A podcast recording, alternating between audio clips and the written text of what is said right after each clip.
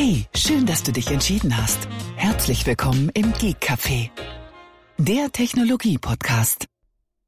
Hallo Tobi. Hallo Thomas. Erstmal ein frohes, Frohes frohes Ja, neues. Jahr, genau. Zwei Stühle, eine Meinung. Äh, ja, oder, oder zwei blöde, ein Gedanke, wie man es auch sagen genau, möchte. Ja, so ja. ist es, ja, genau. Wir Bist wünschen natürlich-? Ich bin gut reingekommen, aber wir wünschen natürlich auch unserer Hörerschaft ein frohes neues Ja, Jahr. Ne? Genau, das hätte ich anschließend noch gemacht, aber ich wollte erst mal hier fragen. Ja, du denn ich bin noch Professor Hastig. Wir haben noch keine Zeit. Sehr gut, sehr gut, sehr gut. Nachdem wir ja im Vorfeld schon ähm, lange Ja, diskutiert haben- haben. Genau, wir haben schon wieder viel zu viel ge ge geblubbert, äh, bevor wir jetzt hier auf den Aufnahmeknopf gedrückt haben. Ja, ja. Und es ging wie immer über unsere Lieblingsthemen, Autos, Wirtschaft. ja, das auch. Ja. Wir sollten vielleicht doch einen Autopodcast machen. Mm. Nee. Wie, wie viele Minuten waren das jetzt gerade? 20? Ja, Alle, wo es um Autos ging? hm. War jetzt auch nicht so. Äh, aber ich, ich glaube, ich vertrete derzeit keine populäre Meinung, was das Thema Autos betrifft oder keine salonfähige Meinung, sagen wir es mal so. Ähm, ja, okay, wenn wir jetzt mal bei dem Segment geblieben wären, über das wir vor der Aufnahme gesprochen haben, dieses äh, Multimillionärs-Preissegment, pff, mein Gott, da, ja, Ja gut, das ist auch ist nicht ein meine, schwieriges Thema. das ist auch nicht meine Preisklasse, aber trotzdem. Was soll Nee, wir hatten äh, nur kurz erwähnt, dass ja der TT und der R8 äh, ja, jetzt quasi, ähm, eingestellt wird. genau, äh, das zeitlich segnet, wollte ich eben sagen, aber so ist es ja noch nicht, die bleiben uns ja noch erhalten, nur Ja. Neuwagen kaufen ist halt nicht mehr, ja, in Zukunft. Ähm, äh, alle, wir hatten ja schon gesagt, schöne Autos, aber ich werde sie nicht vermissen, weil es waren jetzt für mich keine Autos, die in meiner Garage gestanden hätten. Aber Ja, ich halt meine, schade für jeden, der sich halt für diese Fahrzeuge interessiert hat. Ja. nur weil das Fahrzeug nicht in der Garage steht, kann man es ja trotzdem vermissen, sagen wir es mal so. Ne? Nee, ich sage, es ist schade für jeden, der Ja. sich halt für diese Fahrzeuge interessiert. Ja. Ähm, für mich war es jetzt nichts, deswegen ich werde sie nicht vermissen. Ja. Äh, alle, das Angebot werde ich nicht vermissen. Äh, man sieht es natürlich gerne auf der Straße ab und zu mal, aber das ist jetzt wie gesagt kein Fahrzeug, was äh, was ich mir in die Garage gestellt hätte. Mhm. Ähm, aber klar, es ist schade für jeden, äh, wie gesagt, der sich für diese Autos halt interessiert hat. Aber ja, äh, der Markt ist äh, nicht da. Ja, ja, Zumindest meine ich in der Art und Weise, dass sich es für Audi gelohnt hätte, die Fahrzeuge weiter anzubieten. ja.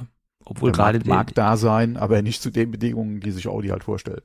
ja gerade der TT war ja jetzt nicht so ein wahnsinnig ähm, kostenintensives Auto. Da gab es natürlich viele Variationen von, aber es gab natürlich auch recht günstige Einstiegsvarianten. Gerade diese FSI-Modelle, die es da gab, äh, mit den relativ sparsamen Motoren, die, die waren ja auch für die breite Masse recht interessant.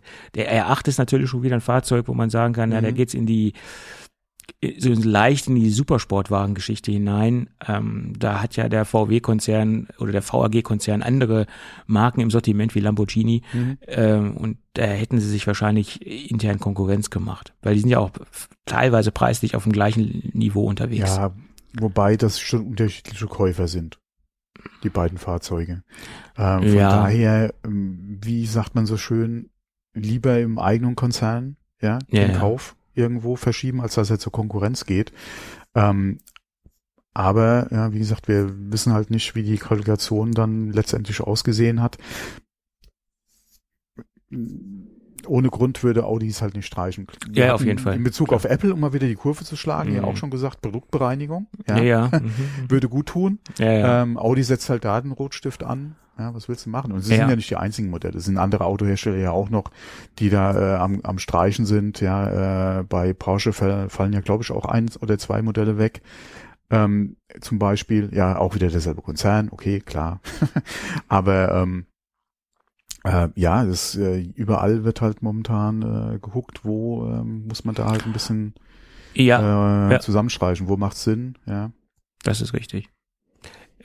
Mercedes streicht am unteren Ende und Mhm. Audi streicht am oberen Ende. Ne? Jeder hatte andere Strategien. Ne? Mercedes streicht ja die A-Klasse weg kann man auch drüber diskutieren, ob das ja, sinnvoll Mercedes ist. hat ja eindeutig gesagt, die besseren Margen machen sie halt Äh, äh, klar, im Prinzip ab der ab der E aufwärts. Ja, Ja. Über die C kann man noch diskutieren. Ja. Ähm, aber klar, die A-Klasse, äh, wir hatten da ja vor vor ein paar Wochen oder Monaten schon drüber gesprochen. ja. Ähm, das ist halt so ein Thema. Mal gucken, was uns da letztendlich wirklich noch erhalten bleibt, beziehungsweise an Technik und Plattform.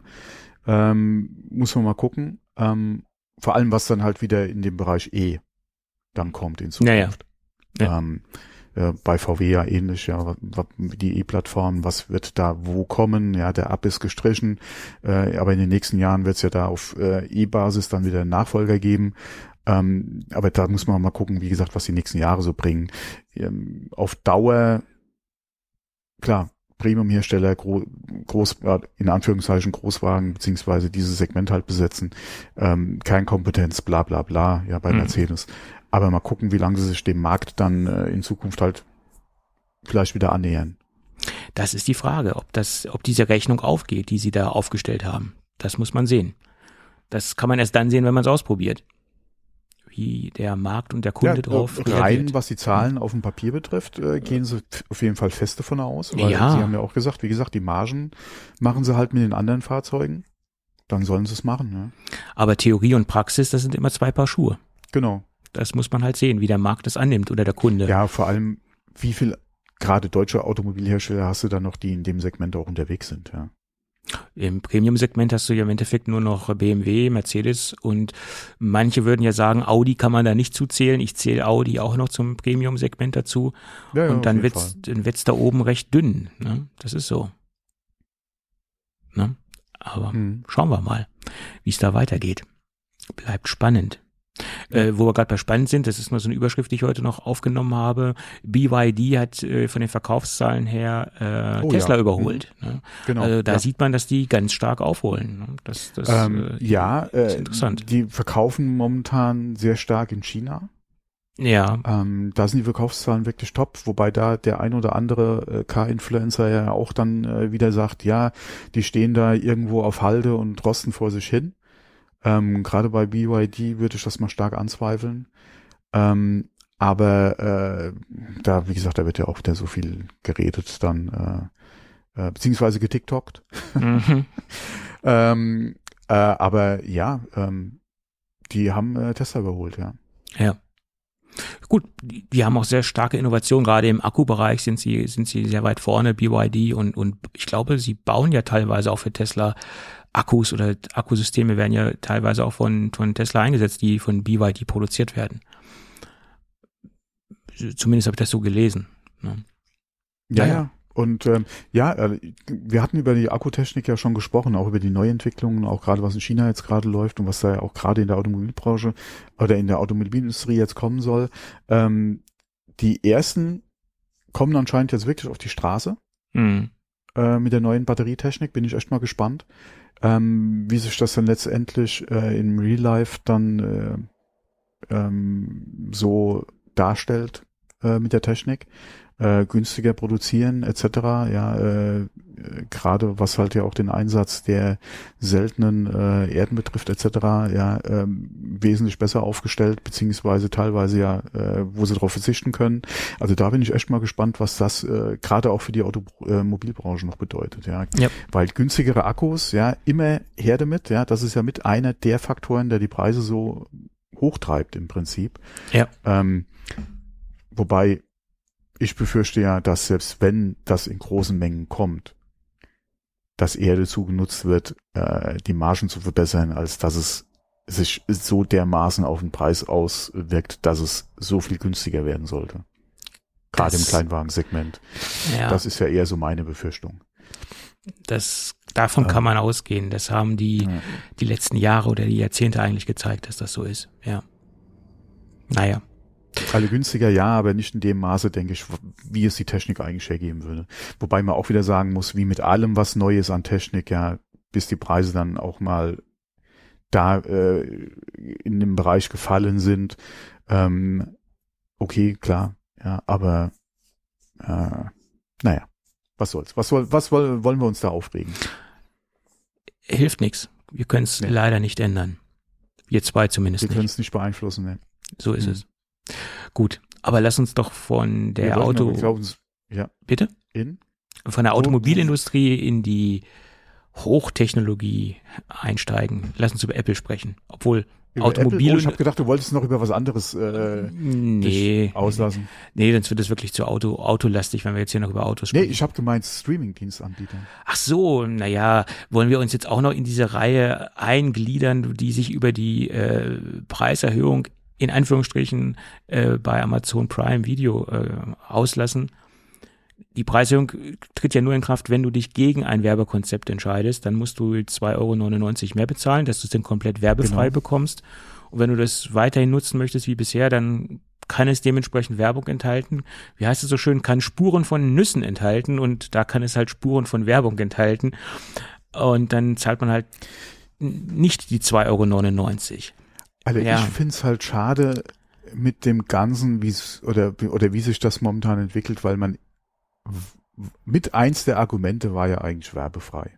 Das ist das richtig. ist genauso wie Ja. früher beim Pay-TV, ja, mit die Argumentation war ja werbefrei. Ja. Ähm, wenn man heute mal guckt, dass ja selbst bei Sky mittlerweile Werbung zu sehen ist, Hm. ähm, äh, und im Streaming jetzt auch Werbung kommt. Wie gesagt, kostenlose Anbieter, auch Spotify mit Werbung integriert, alles gar kein Thema, ja. ja, Aber auch da, man bezahlt ja für den Dienst und dann kriegst du nochmal Werbung, also sorry. das hat ein Geschmäckle, das ist richtig. Das, da, Aber da, sowas von. Ja, um auch in Zukunft das Angebot und die Eigenproduktion zu finden. Oh, Freunde.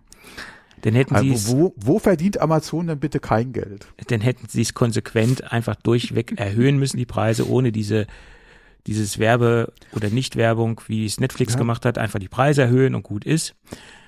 Jetzt haben sie sich Ja, halt aber, dafür aber entschieden. selbst Ja. Prime, äh, klar, der Mehrwert von Prime und du hast das und das inklusive. Aber wenn man mal guckt, die Preisentwicklung von Prime die letzten Jahre, da, da ist ja auch nichts, äh, oder da- ist, es- ist es ja auch teurer geworden. Ja, also von, boah.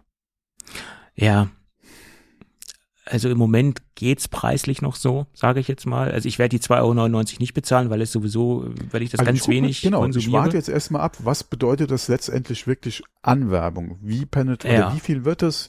Wie störend wird es? Ja, das ist ja die Hauptfrage eigentlich. Wie Ja. störend wird die Werbung? Ähm, weil wenn man mal guckt, okay, YouTube ist eh ein kostenloses Angebot, aber wie, da nervt ja, es momentan- teilweise stark bei boah, YouTube. Freunde, ey, echt. ja. Weil die, die, boah, das geht mir so auf den Sack teilweise. Ja, aber du kannst ja auch für YouTube bezahlen. Ja, Ja, ja. kann ich, aber die Art und Weise, wie Google beziehungsweise Alphabet das handhabt mit dem Ausliefern der Werbung, ah, das ist, ist penetrant, äh, was die machen. Das, da wird man ja nicht mehr, wird man ja nicht mehr äh, mit süßen Druck hingeführt. Da, der, das ist schon relativ äh, scharfer Druck, den da jetzt YouTube äh, ausübt. ja, vor allem auch mit dem ganzen, was du nicht mehr skippen kannst oder wie Ja. lange es mittlerweile dauert, bis du mal skippen kannst oder gerade auch die Häufigkeit der Werbung, die in einem Video, Ja. Freunde. Also ich bin ja der Letzte, der was gegen Werbung hat und ich, ich finde ja zum Beispiel auch Ich sage, Werbung. gerade bei den Ja. kostenlosen Angeboten gar kein Thema. Kann man, Genau. Das ist alles okay, aber Ja. die Art und Weise. Ich, ich finde ja auch Werbung in Podcasts vollkommen in Ordnung. Wir machen das ja selbst teilweise. Alles super, weil irgendwo muss der Podcaster sich ja finanzieren. Bloß wenn es dann überhand nimmt. Ich habe letztens einen Podcast gehört, Ja, der ging eine Stunde und der hatte vier Werbespots drin, Native-Werbespots und die, die hat er jetzt nicht nur kurz eingesprochen, sondern die haben die auch relativ lange besprochen und da wird's uns dann es teilweise Auch ein grenzwertig. Ja, aber wir haben nur einen Werbespot drin Ja, ja, Ja. ja, und nicht jedes ja. Mal. Also wir haben ja recht selten ja Werbung. das, also bei uns ist das äh, recht, äh, genau. oder ist es, denke ich mal, noch akzeptabel, wie wir es machen. Ja. Ähm, wie gesagt, bei den Natives kommt es immer drauf an, passt es noch zum Podcast, wie oft ist es und vor allem, wie gut ist es gemacht. Das Ja. ist so eigentlich das, worauf ich achte. Dann können es von mir aus auch gerne drei oder vier Spots sein. Gerade wenn es ein längerer Podcast ist, habe ich da kein Problem mit. Gerade in einem Format, was eh bei mir auf alle downgeloadet auf dem Gerät ist und ich skippen kann, gar kein Thema. Ja, ja, klar. Gar kein Problem. Wenn es nervt, äh, springe ich einfach weiter. Das ist nicht das Problem. Aber gerade diese automatisch ausgelieferte Werbung, Mhm. Das ist halt so, wo ich auch wieder Bauch, Bauchschmerzen habe. Gerade wenn ich einen, da haben wir in der Vergangenheit auch schon drüber gesprochen, wenn ich einen englischsprachigen Podcast habe und da über meine IP deutsche Werbung eingeschnitten wird, boah, sorry, das ist so nervig. Ja, obwohl im Sinne des Werbetreibenden ist es natürlich äh, sinnvoll, natürlich auch die Sprache zu auszurollen in dem Land, wo er so den Werbepartner, klar. ne, das ist ja Aber vollkommen gesagt, sinnvoll. Dieses automatische Ja, ja, ich so klar. nervig, ja. Ja, unser Anbieter bietet das zum Beispiel auch an, dass wir automatisch Werbung Hm, ja, ja. aktivieren können. Habe ich natürlich nicht gemacht, weil äh, sehr schwierig, weil da müsste ich auch eine, man hat natürlich da Gott sei Dank die Möglichkeit, eine, eine Red Flag zu setzen, welchen Werbepartner man nicht drin haben möchte. Aber die Liste ist dann sehr lang, die wir da aktivieren müssen. Nee, aber mein Gott, genug jetzt über Werbung gesprochen. Ja. Wir, wir wollten ja eigentlich über Streaming-Dienste, also da muss man das auch erst im Auge behalten, ja, ähm, weil wenn ich schon für einen Dienst bezahle und dann trotzdem noch Werbung ausgeliefert wird. ja, das ist schon. Wenn ich das, wie gesagt, alles, wenn man das vorher alles weiß, okay, aber jetzt, wie gesagt, bei bestehenden Verträgen, das jetzt so nach und nach dann auszurollen, finde ich schon sehr schwierig. Ähm, vor allem mal gucken, wie sich die Branche generell noch entwickelt. Weil dann ist es eine Frage, inwieweit ist es überhaupt auch zum linearen Fernsehen, ja, Hm. wo ja im Prinzip mittlerweile jeder eine Mediathek hat, wo du ja auch Ja. on demand gucken kannst. Und die Mediatheken werden immer Ähm, besser, muss man fairerweise dazu sagen. Ja, und das sind ja auch die Privaten. Das ist ja nicht so, ah, öffentlich-rechtliche über die äh, Abgaben äh, finanziert, Ja. bla bla. Du hast ja auch die Privaten, ja, wo du on demand äh, gucken kannst. Ähm, klar, auch da wieder das Thema Werbung, aber das ist ja, wie gesagt, alles tolerierbar bei einem kostenlosen Angebot, gar kein Problem. Äh, beziehungsweise da ja auch die Bezahlangebote dann mit den, äh, mit den On-Demand äh, äh, die du hast. Ähm, alles okay. Äh, aber da ist erst die Frage, die Streaming, inwieweit Mhm. es sich für einen dann noch rechnet, gerade wenn man vielleicht mehr als nur einen bezahlt. Ähm, inwieweit ist es da überhaupt noch äh, dann noch die Frage mit Abo-Diensten, wenn man, wie gesagt, im alten linearen Fernsehen diese Angebote mittlerweile auch hat. Und wie gesagt, Ja. es sind ja nicht nur die GEZ-finanzierten, ja, also unsere öffentlich-rechtlichen, sondern die privaten ja genauso mittlerweile, ähm, wo du da, oder inwieweit macht das da noch Sinn? Ja, so ist es. So ist es. Aber wie Ja, die, gesagt, schöne, die schöne neue Welt, die einem da versprochen wurde, ja, das ist auch schon wieder alles, das, das ist so schade. ja, aber auch das lineare Fernsehen, äh, wenn man da sehr selektiv vorgeht und sich ein bisschen vorbereitet, wo was läuft, dann kann man da auch noch Freude haben. Gestern zum Beispiel liefen alle drei Teile von Zurück in die Zukunft auf ZDF Ja. Neo. Ne? Also Genau. komplett Mhm. werbefrei, hintereinander weg. Ja, Mhm. ist ein Kultfilm. Habe ich zwar schon 20.000 Mal gesehen, aber das ist ein Film, den ich, oder sind eine Filmreihe, die ich immer wieder Da- gucken genau. kann. Ne? Das ist eine Trilogie, die kann man sich wirklich gut angucken, ja. Ja, absolut. Äh, zeitlos. Also ich, ich finde sehr gut gealtert. Das ist natürlich auch eine oh ja, und dann Geschmacksfrage. die Gerüchte, äh, ein Remake oder oder oder äh, äh, äh, nicht unbedingt ein Remake, aber ein, ein äh, weitere äh, oder das Thema nochmal aufzugreifen. oh, ganz schwierig. Ganz Ja, schwierig. Tom Holland und egal wer da, Ah. äh, Timothy Chalamet, egal wer da im Gespräch war, bitte nicht. Nee, da kann man sehr viel kaputt machen. Ganz viel. Wen wolltest du zum Beispiel für Doc Brown besetzen? Selbst wenn du jemanden Mhm. hast oder schon gefunden hast für für Martin, ja, aber wen wolltest du Doc Brown? Ja? Naja, aber der, Der lebt ja, der lebt doch noch, ne? Der, der könnte doch noch, wenn er, der ist doch noch relativ fit. Der, der, äh, Ah, dann Lord. einfach nur ein neues, neu, neuen Jugendlichen, also ein neues Kind, in Anführungszeichen. Ja. Okay, könnte man machen, ja. Ja, Christopher Lloyd noch mal reinholen, der hätte bestimmt Interesse dran. Wenn's passt, ja. äh, denke ich mal schon. Ähm, aber Marty, oh, nee, Freunde, bitte lasst die Finger davon. Ja, das ist schwierig. Ich glaube, da könnte man wirklich sehr viel mit kaputt machen, auf jeden Fall. Hm. Naja. Gut, jetzt haben wir So, das haben wir jetzt da Thema. auch schon wieder. Ja, also, wozu bereite ich überhaupt die Sendung vor, wenn das äh, auch ohne, ohne Vorbereitung funktioniert? Vielleicht sollten wir wirklich mal wieder zu unseren ursprünglichen I Ideen zurückgehen, so dieses Stand-up-Podcasting. Ne? Ja, Mann. Äh, übrigens, ich habe ich hab letztens eine ganz, ganz, ganz alte äh, Folge Not Safe for Work gehört, Mhm. wo wir gerade bei Retro sind. Und kannst du dich noch an das Thema ähm, Podcaster-Quartett erinnern? Dunkel? Da, Dunkel? da hatten wir ja noch unter anderem Namen firmiert. Das war nämlich da noch der Apfelklatsch. Das war schon nach Apfelkasten. Und da waren wir in diesem Podcaster-Quartett. Also Podcaster-Quartett abgeleitet vom Autoquartett oder Flugzeug- oder Boote-Quartett, was es da mhm. damals so alles gab. Das war so die Idee, die dahinter stand, wo dann das Logo auf der Quartettkarte abgebildet war, die Anzahl der Podcaster, die Anzahl Zahl der Folgen, also sowas in der Richtung. Und Tim und der Holgi haben damals ähm, äh, Podcaster-Quartett gespielt und, und wir waren da auch mit ähm, äh, in dem Quartett aufgenommen. Und da, ich habe gerade die Folge gehört, wo, wo die dann äh, lang und breit über unseren Podcast gesprochen haben. Und das war auch die Zeit, wo, das war zwei Tage oder drei Tage danach, wo der Holger bei uns auch zu Gast war. Und da habe ich noch gedacht, ja, das waren noch schöne Sachen. Da hat man auch noch so Synergieeffekte erlebt. Wenn in einem anderen Podcast über einen Podcast gesprochen wird, da hat man es dann noch an den Downloadzahlen oder an Ab Abonnentenzahlen gemerkt. Mhm. Heutzutage habe ich dieses diese Synergieeffekte oder dieses Networken erlebe ich heutzutage nur ganz, ganz selten oder gar nicht mehr. Heute macht jeder sein Ding und hat Angst, dass er irgendwie den äh, Mitbewerber, den Marktbegleiter doch irgendwie Hörer zuspielen könnte durch Erwähnungen. Heutzutage wird das gar nicht mehr ausgelebt, was damals irgendwie noch ganz anders war. Was hatten wir da für interessante Leute zu Gast äh, im Podcast? Heutzutage wird das immer weniger oder es ist immer, immer dieses, ähm, ja, diese Community-Effekte, die nehmen heutzutage immer mehr ab, habe ich zumindest festgestellt. Oder hm. das bekomme ich mit. Es sei denn in der Promi-Welt, da ist das nochmal eine ganz andere Geschichte. Da wird äh, äh, da wird Inzest betrieben bei den Podcastern ohne Ende. Da ist, ja, das, da geht's richtig zur Sache. Ne? Da, da spielen die sich die Gäste äh, reihum äh, zu, sage ich jetzt mal. Naja, das ist nur so das, was ich jetzt nochmal so drüber nachgedacht habe, wo ich jetzt mal so alte Not Safe for Work Folgen gehört habe. Mhm ja, schade, dass das Format eingestellt worden ist. Das war nach meiner Meinung das beste Format von, von Tim Pritloff überhaupt. Schade. Das hat gut funktioniert, nach meiner Meinung. Tja. Aber wie gesagt, es war, es war halt auch nicht immer not safe for work, wie der Name schon sagt. Ja, so geht's das ja. Ja, aber ob man das in der heutigen Zeit noch so bringen kann, ist auch eine ganz andere Sache.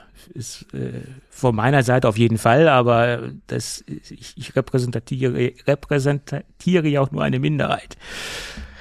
Gut. Jetzt lass uns aber mal endlich über Apple sprechen, Mensch. Ja, sollen wir mal in, äh, in die bekannten Kreise äh, oder Gleise, äh, auf die ja, ja. Gleise aufspringen? Auf die Gleise aufspringen. Wir hoffen ja, dass nächstes Jahr Apple auf die nächstes iPad, dieses Jahr, ja, ich bin noch im, im, im, im Geiste bin ich ja noch in, zwei, im Jahre 2023. Noch, noch gefangen in 2023, ich, genau. Äh, muss es zugeben. Aber gut, wir sind äh, am nee, 6. Wir haben 2024. Am sechsten Tage von 2024 kann man auch nochmal an 2023 denken. Das ist nicht das ja, Thema. Ja, das sowieso. Ja, 23 wird uns noch eine Zeit lang verfolgen. Ja, ja. ja und. Das ist ja immer so. Und die ganzen Kollegen und Kolleginnen haben ja jetzt so wieder so einen riesen Schuh draus gemacht, habe ich das Gefühl. Äh, dadurch, dass im Jahre 2023 kein neues iPad vorgestellt worden ist. Da gab es ja ganz viele Überschriften. Apple bricht eine zwölfjährige Tradition. Äh, das erste Jahr, wo kein iPad vorgestellt worden ist oder kein neues iPad vorgestellt worden ist. Und da erwarten sich ja jetzt alle im Jahr 2024, also dieses Jahr, eine Revolution, dass das iPad quasi ja, in Anführungsstrichen neu erfunden Apple, werden soll. Ja, Apple kann es nicht mehr. Ja. Naja. Tim Cook war der Falsche. Das hörst du ja die letzten Wochen immer mal wieder aus irgendeiner Ecke. Ja. Keine Innovation mehr. Und, ja. Apple kann sich natürlich auch auf gewisse wirtschaftliche positive Lorbeeren ausruhen. Ne? Und das hat man natürlich auch Tim Cook zu verdanken, ganz klar.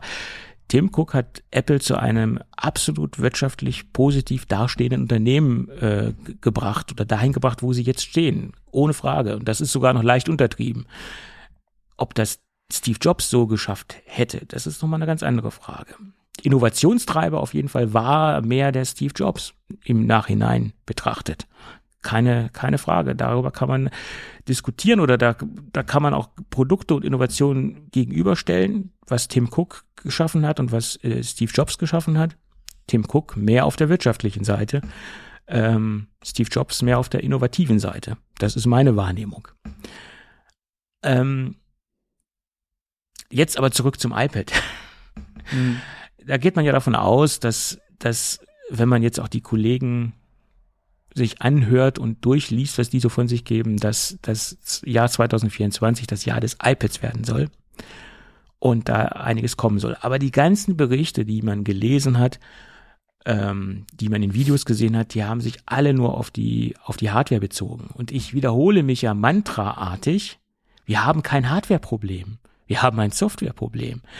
Mhm. Die können jetzt ein iPad rausbringen mit OLED-Display, mit umgebauter Tastatur, mit neuer Magic Tastat Magic Keyboard Tastatur, mit einem neuen Trackpad, was sich ja mit alles dem M3 Ultra, aber das ja, bringt ja alles Es nichts, bringt ja, ja. alles nichts. Die Software, wenn die sich nicht der Innovation oder der Hardwareleistung anpassen in irgendeiner Weise, bringt es Mhm. das geilste hardwaretechnisch aufgestellte iPad nicht. Das ist meine Meinung. Da wiederholen wir uns. Wie gesagt, es soll ein neuer Pencil kommen, Pencil 3. Es soll ein neues Keyboard kommen. Sie sollen auf OLED umsteigen komplett. Alles super. Das klingt doch alles toll. Aber das Problem hat Apple schon seit Jahren. Sie haben eine wahnsinnig geile Hardware. Aber das iPad OS entwickelt sich nur in Babyschritten und das iPad von der Hardware her gesehen geht, geht riesig, riesige Schritte voraus und die Software kommt nicht hinter, hinterher.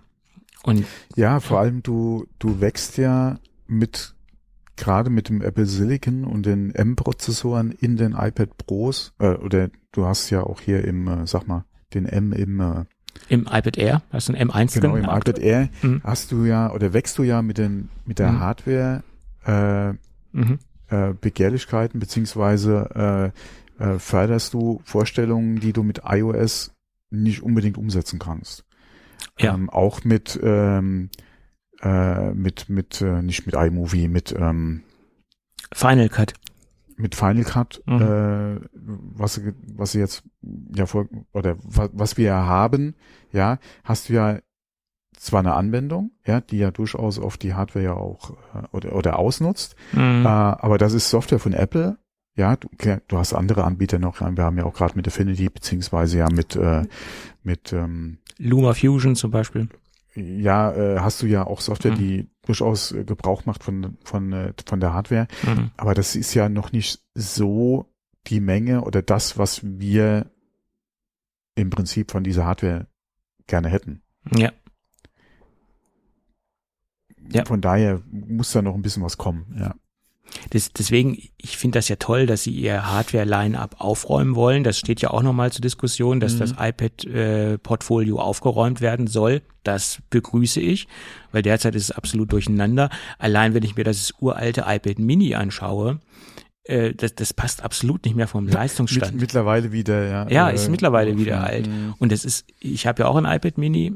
Das ist ein sehr schönes Gerät. Ich mag es sehr gerne und ich hoffe, dass sie auch äh, daran festhalten werden, an, an dem Formfaktor. Aber es ist äh, im, im Vergleich zu den anderen Modell, Modellen leistungstechnisch total veraltet. Ne? Und da muss aufgeräumt werden. Absolut. Ja, das ist halt immer so ein kleines Stiefkind, ja. Es wird mal dann äh, wieder ein Update gemacht, beziehungsweise du hast eventuell sogar den Fall, dass zum Zeit des Refreshs du da wirklich die aktuelle äh, Hardware auch drin hast. Aber dann passiert wieder eine Zeit lang nichts. Ja, weil es Und, war ja auch ähm, immer sehr gut von den Verkaufszahlen. Die Umsätze haben gestimmt. Und in den letzten Jahren fing es dann so an, so langsam zurückzugehen. Ne? Und, und es ist. Ja, genau. äh, Das wurde es stiefmütterlich behandelt. Und dann Ja. war die Frage, inwieweit ist es überhaupt noch eine, ein Gerät, was Apple da äh, am Leben erhalten will oder unterstützt, ja. Und dann kam Ja. wieder ein Update, ja, und dann, ah, hier Apple, ja, und dann committed. Und dann auf einmal, ja, hm, doch wieder nicht so, ja. Und ja. es ist echt schade, ja. Und ich gehe halt auch davon aus, dass Apple äh, die Zeichen der Zeit hoffentlich erkannt hat ähm, und nächstes Jahr nicht nur hardwaretechnisch da ein großes Feuerwerk abfackeln wird, sondern auch softwaretechnisch noch Jahr? eine. Dieses Jahr, ich, ich, ist schlimm, es ist ganz schlimm. Eingefahrene Strukturen. Aber Also wenn wir ja, jetzt noch bis 2025 warten müssten, ja, das, du, nichts ist unmöglich. Aber hier wird ja nichts geschnitten. Wir lassen auch unsere äh, charmanten äh, Versprecher drin. Es ist ja eine Non-Cut-Produktion, auch wenn das einige gar nicht glauben wollen. Aber hier wird wirklich nicht geschnitten. Gut, aber wie gesagt, das äh, ist meine These, dass, ähm, dass, dass da auch noch softwaremäßig was passieren muss, wenn die iPads wieder äh, zu alten äh, Verkaufszahlen, Umsatzzahlen kommen sollen. Weil, wie gesagt, es gibt ein M2 iPad Pro äh, Gerät und das ist äh, das nutzt bei weitem nicht die Möglichkeiten aus, die uns das iPad, äh, äh, iPad OS nee, umgekehrt. Die, das iPad OS nutzt nicht die Möglichkeiten aus, die uns der M2-Chip aktuell bietet. Naja, okay. Aber wir wiederholen uns. Ja, das ist ein, äh, leider, leider ist das so ein Ding, was wir hier äh, regelmäßig immer wieder ansprechen, äh, weil einfach so wenig passiert. Ja, Ja, gerade ja, auch. Äh, ja, Ja. bitte. ich sage gerade auch dahingehend, weil jetzt diese, weil die Presse diese Hardware-Pläne, diese angeblichen Pläne, die Apple für, für dieses Jahr hat, äh, so abfeiert. Das ist ja auch schön. Prinzipiell würde ich auch abfeiern, wenn jetzt OLED ins iPad kommt und neu- neue Tastaturen kommen und so weiter. Aber dazu gehört natürlich auch eine leistungsstarke Software, die diese Hardware halt auch äh, fordert und äh, ausnutzt in irgendeiner Weise, in irgendeiner Art und Weise. Meinetwegen sollen sie auch ein iPad äh, OS rausbringen in der Pro-Version, die es nur in, für diese Pro-Kategorie gewisse oder die nur gewisse Funktionen freischaltet oder erlaubt. Das wäre mir auch recht. Auch okay. Die Frage, die sich mir stellt, und die stellt sich uns ja eigentlich schon sehr, sehr lange, Hm. im Prinzip seit dem ersten äh, iPad, äh, beziehungsweise, oder spätestens, ja, im Prinzip schon mit dem ersten iPad, äh, spätestens mit den äh, M-Chips im iPad. Hm. Die Frage, die sich darstellt, ist, und du hattest eben Pro angesprochen und äh, iOS Pro, Hm. ähm, die Frage wäre mit einem Pro, Pro oder mit dem iPad Pro Pro, also mit macOS auf dem iPad. Hm. Inwieweit würde sich Apple oder was würde sich Apple kaputt machen, wenn sie das wirklich machen würden? Das ist die Frage. Das ist auch nur wieder so eine. Sache, die man nur in der Praxis hundertprozentig erfahren kann, wenn sie es umsetzen würden. Dann würde man sehen, äh, tun sie sich wirklich damit so weh. Weil du Ja. liegst ja mit einem iPad M2 oder mit einem iPad M3, was demnächst ja wahrscheinlich schon Mhm. noch kommt, ja, liegst du ja hardware-seitig zumindest mal auf Mini-Niveau. Locker, wenn Also du da Mac Mini. noch, wenn du noch die Originaltastatur dazu kaufst, das Magic Keyboard, was ja auch nicht gerade günstig ist. Na, ich meine, leistungstechnisch liegst du Ah, ja, Leistungs- mindestens ja, ja. auf Mini, ja, ja, ja mindestens mal auf dem Mini-Niveau. ja, ja.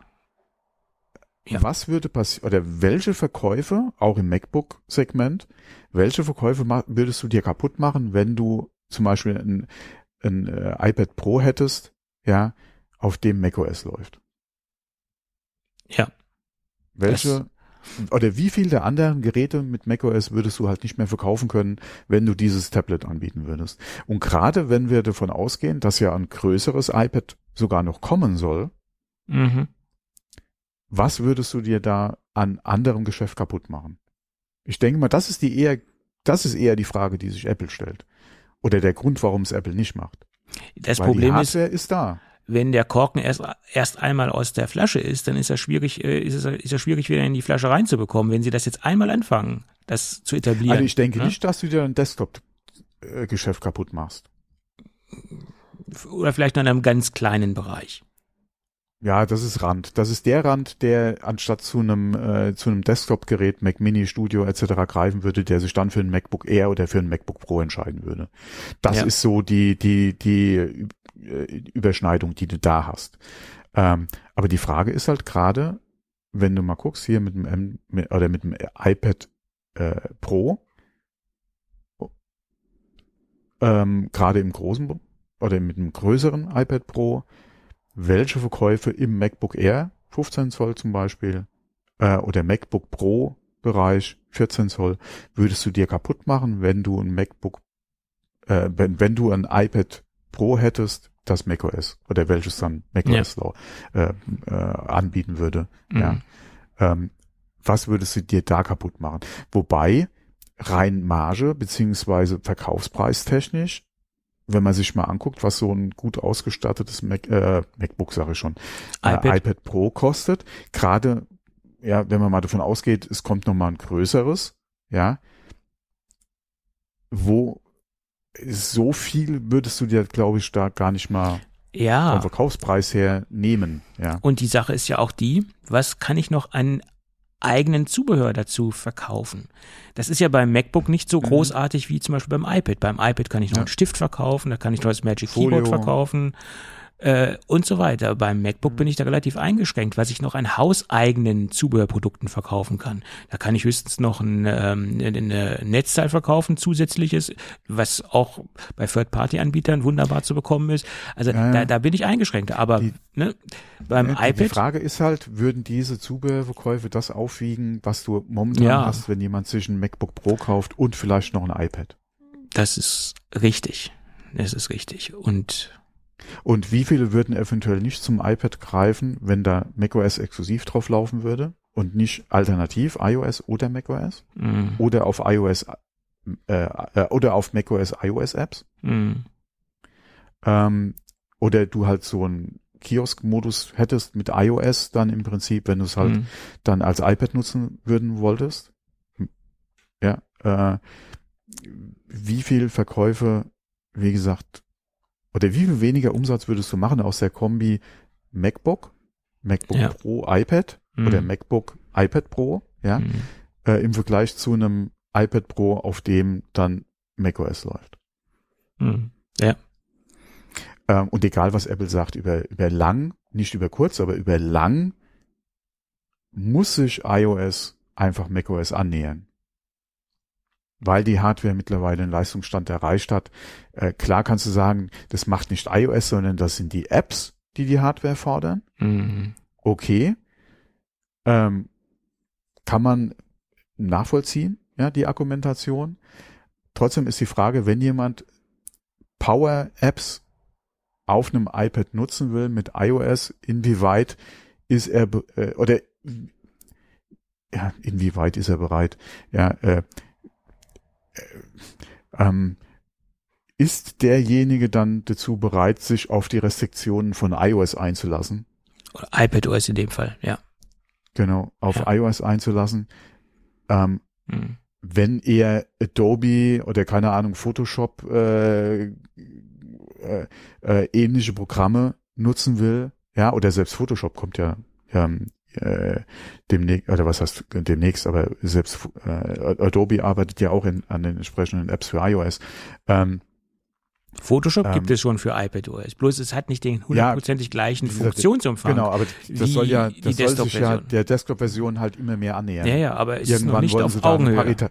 Ne? Nein, nein, noch nicht, aber die wollen die Parität ja erreichen. Ja, Daran ja. wird ja gearbeitet. Ja. Ähm, aber inwieweit ist dann dieser Power-User bereit, sich, wie gesagt, mit iOS äh, oder sich durch iOS einschränken zu lassen Mh. oder im iPadOS einschränken Mhm. zu lassen ähm, und diese Apps dann dann nutzen zu können? Ja. Das ist so. Das ist halt die Frage. Ja, oder inwieweit wird er dann doch lieber auf ein MacBook Pro ja äh, oder so dann setzen, ähm, weil er dann halt die Flexibilität von macOS einfach haben will oder muss. Zum Beispiel. Äh, was auf dem iPad ja gar nicht funktioniert, ist entwickeln. Äh, es gibt keine vernünftige Entwicklungs Entwicklungsumgebung für die ganzen Geschichten. Die ganzen Entwickler haben da äh, mit iPadOS gar keine Möglichkeit. Das kommt ja, noch dazu. wobei die, Gerü die Gerüchte äh, Ja. da ja auch sehr groß sind, dass Apple ja ähm, äh, X, ne, Xcode? Xcode, ja, ja. heißt's? Doch, doch, Xcode, ja. Äh, für iOS bringt. Ja, der, die Gerüchte gibt's ja schon sehr lange. Die gibt es schon so lange, Ja, äh, solange es iPad Pro Modelle gibt. Mhm.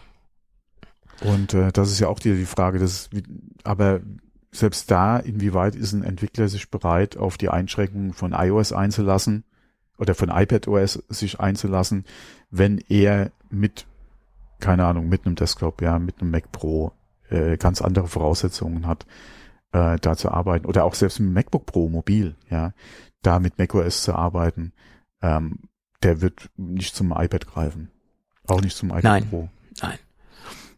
Das ist wahrscheinlich auch so eine Art, ich will jetzt nicht sagen, doch, es ist ein bisschen so Generationskonflikt. Äh, Ich meine, Nee, Diese- nee, nee. Es, es gibt ja schon welche, die auch versucht haben, mit, dem, mit iPad OS als Main-Gerät zu leben, die auch wieder gesagt haben, man, die Kompromisse sind einfach zu groß, ich gehe wieder zurück. ja, obwohl ich festgestellt habe, dass so, also ich, ich benutze ja macOS, sagen wir mal so zu 80 Prozent mit Tastenkombination. Ne? Also da, das ist ja auch ein Betriebssystem, was man extrem gut mit Tastenkombination benutzen kann.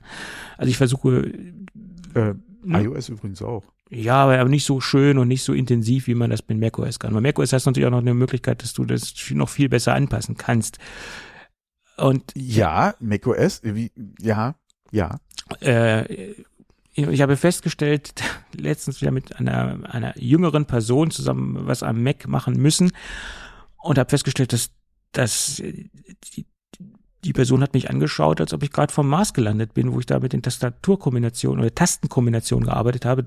Die, ich habe da, die, die hat da Dinge gesehen, wo ich, wo ich, da- ich wusste gar nicht, dass das möglich ist, weil die alles mit der Maus macht oder es gewohnt ist, dann halt auch über Touch, dementsprechend mit iPadOS zu ja. arbeiten. Und da habe ich mir auch darüber nachgedacht, dass das vielleicht auch so ein bisschen ein Generationsproblem ist. ist, das, Ist das so ein alte, so ein altes, äh, dass wir vielleicht iPadOS nicht so annehmen, weil wir alte Macianer sind und äh, dass es auch eine Frage ist, wo, Ja, womit das man ist wieder die aufwächst. Frage- ne? ja, das ist halt wieder die Frage, äh, brauche ich eine Kommandanzeile oder brauche ich keine? Die ist ja sehr ähnlich. Ja, oder brauche ich halt ein Dateimanagement im, im ursprünglichen Genau. Sinne? Ne? Mhm. Das ist die Äh, Frage. ja, Also ja. ich auf auch jeden Fall. junge, Auch junge Entwickler brauchen das. Entwickler, ja, aber ich rede jetzt mal von Anwender, sage ich jetzt mal von der Anwendersicht her, mit was man konditioniert oder aufgewachsen ist. Also ich glaube schon, dass das auch so eine Sache ist, was man gewohnt ist oder mit was man arbeitet und, und was man mitmachen will. Aber dazu brauche ich ja zum Beispiel auch kein iPad Pro. Dazu brauche, kann ich auch ein normales iPad nehmen. Also der Pro-Anwender an sich hat vielleicht auch einen ganz anderen Anspruch daran. Und deswegen bin ich nach wie vor der Meinung, wir brauchen mehr Pro, Pro-Möglichkeiten in den Pro-iPads, die auch über die Software zu realisieren sind und nicht nur über die Hardware letztendlich. Aber gut. Wir drehen uns im Kreis. Davon wird es nicht besser. Wir werden dieses Jahr hoffentlich sehen, wie uns Apple diese Fragen alle beantworten wird. Ja, hoffentlich, ja. Hoffentlich gut. Oder so, wie, wir's- wie wir es gerne hätten. Oh. Aber apropos Tastatur, äh, Steuerung und, und Keyboard-Shortcuts, ähm, was ganz anderes. Äh, hast du Klicks gesehen fürs iPhone? Das Hm. Tastaturcase, das neue. Ja, das ist so ein gelbes Michael Ding. Fischer? Kann das sein? Ja, ja. Ich hab alle- ja, nur- du kriegst in unterschiedlichen Farben. Ja, nee, aber, das, so, was- ich habe heute so Bilder gesehen, da habe ich, das war kurz vor der Sendung, da bin ich durch äh, Threads gescrollt und da ist das mir auch äh, aufgefallen. Und da habe ich aber noch nicht weiter drüber geschaut. Ich habe nur gesehen, dass man ein iPhone in sowas reinstecken kann, sah aus wie so ein wie so ein ähm, Blackberry dann letztendlich so ein bisschen. Ja, ne? genau, genau, genau. Ja, nee, habe ich, hab ich mich, mich noch nicht mit auseinandergesetzt. Also sieht sehr interessant aus. Ich frage mich heute, Mhm. äh, wie gesagt, zu, damals zu Anfängen des Smartphones und Ja. etc. Okay, ich frage mich, wie groß der Markt heute ist für sowas. ja. Was ich ganz gut finde, ist, äh, das Dingen äh, geht halt über ähm, den äh, USB-C-Anschluss.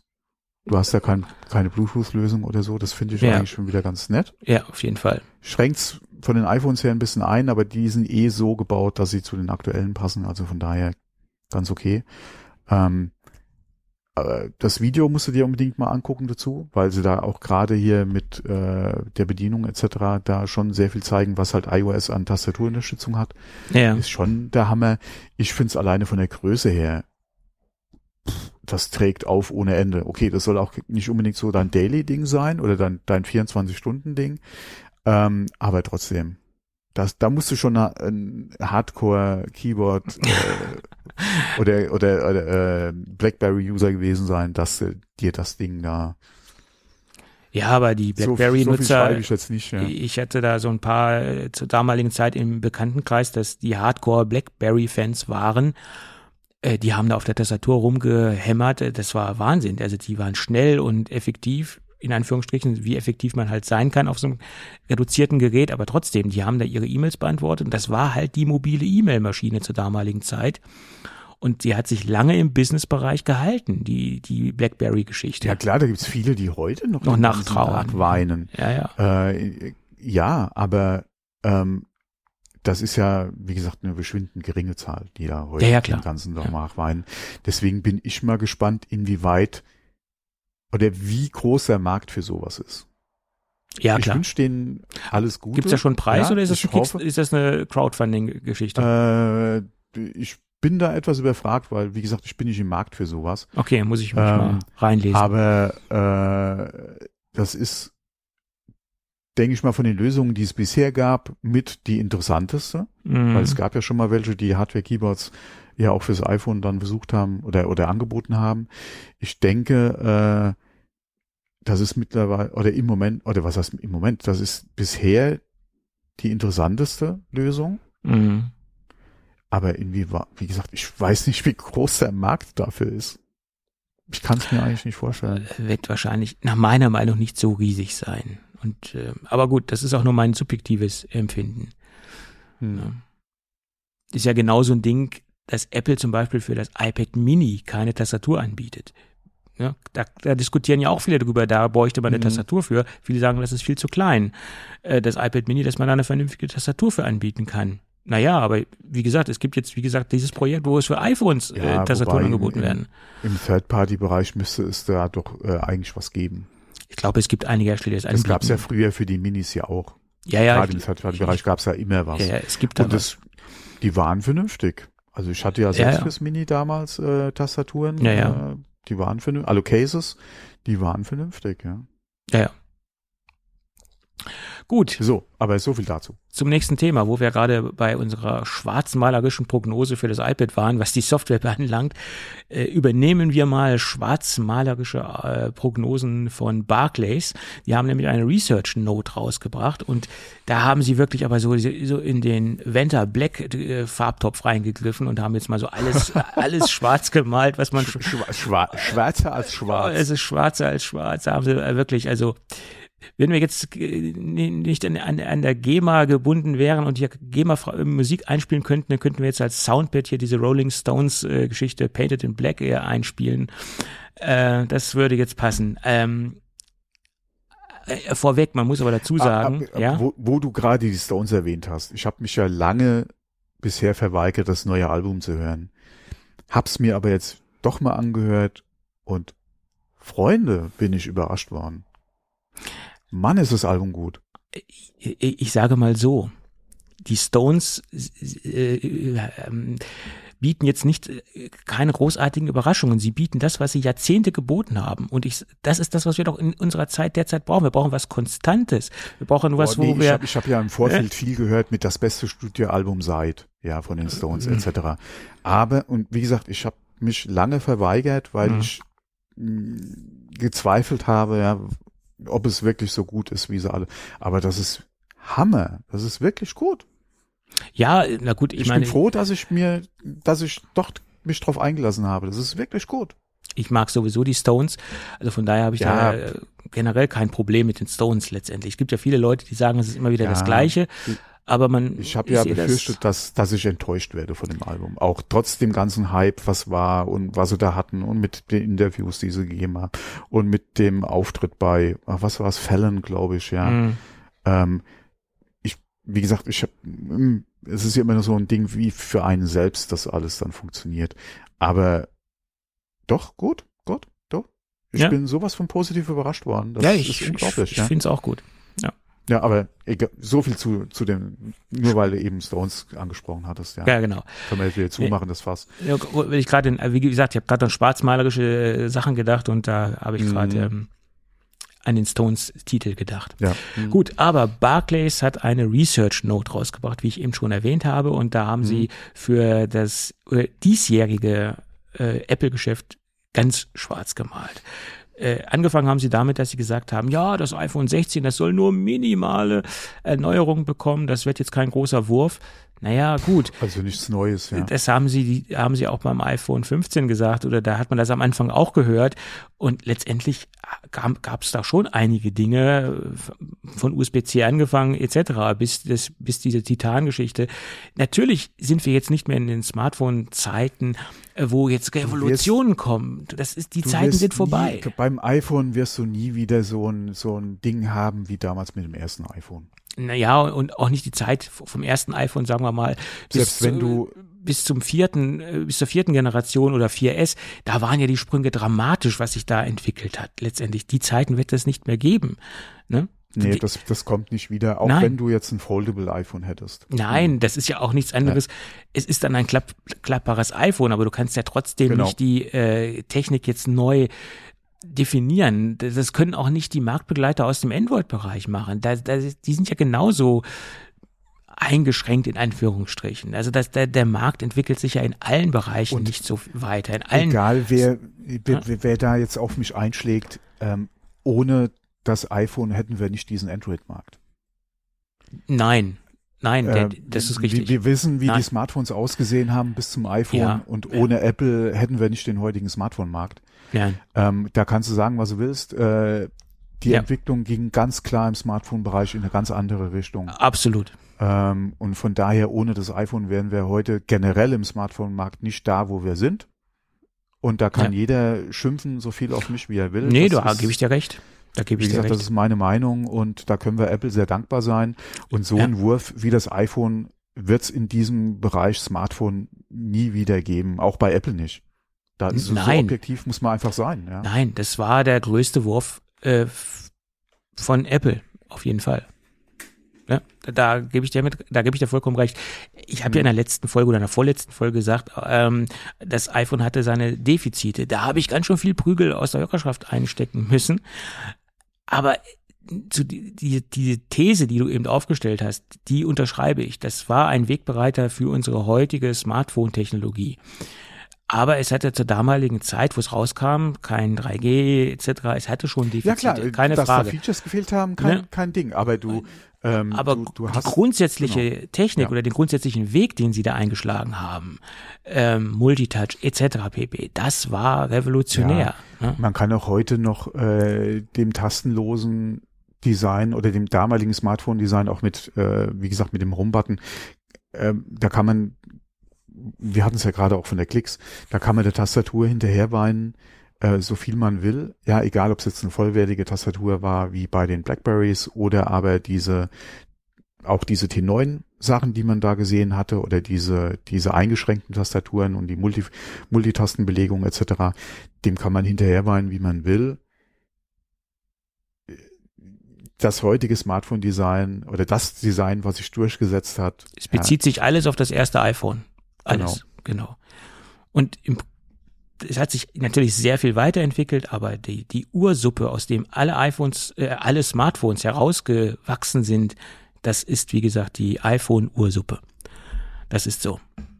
Das muss man, das muss ja, man so der, sehen. Der, der Schritt und auch das, wie es Chief Stops damals ja auf der Bühne präsentiert hat, mit, mit dem Finger als, oder auch Ja. styluslos, ja, das muss man Ja. auch mal gucken. Der Finger ist der Stylus, beziehungsweise der Touchscreen Mhm. oder, oder die, das Onscreen-Keyboard, ja, ist das Keyboard etc. Das hat sich durchgesetzt. Und ich glaube, das ist auch einer der Gründe, warum Apple sich weigert, eine Stylus-Kompatibilität herzustellen zu den iPhones bis zur heutigen Zeit. Das, das ist, an, an dieses Thema wagen sie sich wohl nicht heran. Da haben sie wohl noch zu viel Respekt vor, vor Steve Jobs sein Erbe sozusagen. Äh, nee, ich denke, dass wirklich am Smartphone an sich, wie gesagt, Fablet ist nochmal ein anderes Thema, aber an dem, und da ist ja wieder die Frage, ja, mittlerweile sind die Telefone so groß, Ja, der, der, der Unterschied zum Fablet ist äh, mittlerweile marginal, beziehungsweise nicht mehr da. den gibt's Gerade nicht wenn man mehr. sich die Max-Geräte anguckt. 6,7 ähm, Zoll ist schon genau. kein, es ist schon Fablet. Ja, wenn man mal guckt, 7 Zoll für ein iPad Mini, Ja, ja. äh, pff, ja, okay, wo Und- ist, wo ist da die Grenze? Ähm, Und es gibt ja aber ich Gerüchte. denke schon, dass beim traditionellen Smartphone der Finger der wirklich bessere Stylus ist. Ja, kommt drauf an. Also man muss sagen, Samsung mit dieser Note-Serie hat ja einiges schon gebracht mit diesem Stylus, was grundsätzlich auf, auf dem, auf dem Smartphone läuft. Das Note war ja, ja, war ja zur damaligen Zeit auch so ein Phablet, sage ich jetzt mal. Aber wenn man sich die Größe anschaut, das waren glaube ich auch 6,7 Zoll das Note. Ja, Ist es ja heute Smartphone-Größe, ne? Also Guck mal, wie, wie groß das erste iPhone war. 3,5 oder 3 oder ja, was wir 3? heute ja, haben ja. als, als, als, als Einstiegsgröße im iPhone, ja. Ja. Wir haben ja kein Mini mehr, ja. Nee. Aber selbst das Mini. Selbst das Mini war größer als das damalige iPhone, Ja. logischerweise. Ja, ganz klar. Ähm, aber es gibt ja auch Gerüchte, dass das iPhone 16 6,9 Zoll haben soll, anstatt 6,7 Zoll, dass da halt größentechnisch noch Die was kommen soll. größer, ja. Ja, äh, das wird man dann sehen, ob das wirklich stimmt. Jedenfalls Barclay Research Note, äh, nochmal auf das Thema zurückzukommen. Nachdem wir schon mal ganz weit rausgeschwommen sind und jetzt wieder zurückgekommen sind, ähm, die haben gesagt, es soll nur minimale äh, Änderungen geben. Es gibt aber auch zur Ehrenrettung, in Anführungsstrichen Ehrenrettung muss man sagen, dass diese Research Note von Barclays die allerschwarzeste ist. Es gibt andere äh, Institutionen, die das etwas positiver sehen. Also das, da haben wir jetzt mal das, das schlechteste Beispiel rausgesucht. Und ähm, natürlich klicken sich solche Überschriften und solche Prognosen wesentlich besser, als wenn man jetzt alles rosa-rot anmalt. Das ist klar. Das ist nach meiner Meinung schon ganz stark in die Richtung Clickbait hinein. Aber okay, ich, ich hoffe nicht, dass diese ganzen Prognosen äh, wahr werden, weil sie haben auch zum Beispiel gesagt, dass die, ähm, dass der Wachstumsbereich im Bereich der Dienste sich nur im Bereich von zehn Prozent bewegt. Also dass der ganze Dienstesektor in diesem Jahr nur ungefähr zehn Prozent ansteigen wird. Naja, wenn es solange er wenigstens ansteigt, ist es ja okay. Nicht, wenn er stagnieren würde oder gar zurückgehen würde, wäre es ja noch schlimmer. Ja, wenn man mal guckt, wie sich die Dienste generell die letzten Jahre entwickelt haben, ist das ja mittlerweile auch ein doch recht lukratives Standbein für Apple. Ähm, es ist halt die Frage, was kannst du an neuen Diensten halt noch bringen? Das ist Gerade die Frage. die halt dann auch Geld reinspielen. Ja. Weil äh, es war ja auch mal die Überlegung, diesen Satelliten-Notrufdienst ähm, halt kostenpflichtig zu machen. Mhm. Genau. Das ist ja wahrscheinlich auch weg vom Fenster. Es könnte sein, dass er vielleicht später, später kommt als Also ich geplant. würde sagen, die Frage hat sich erledigt.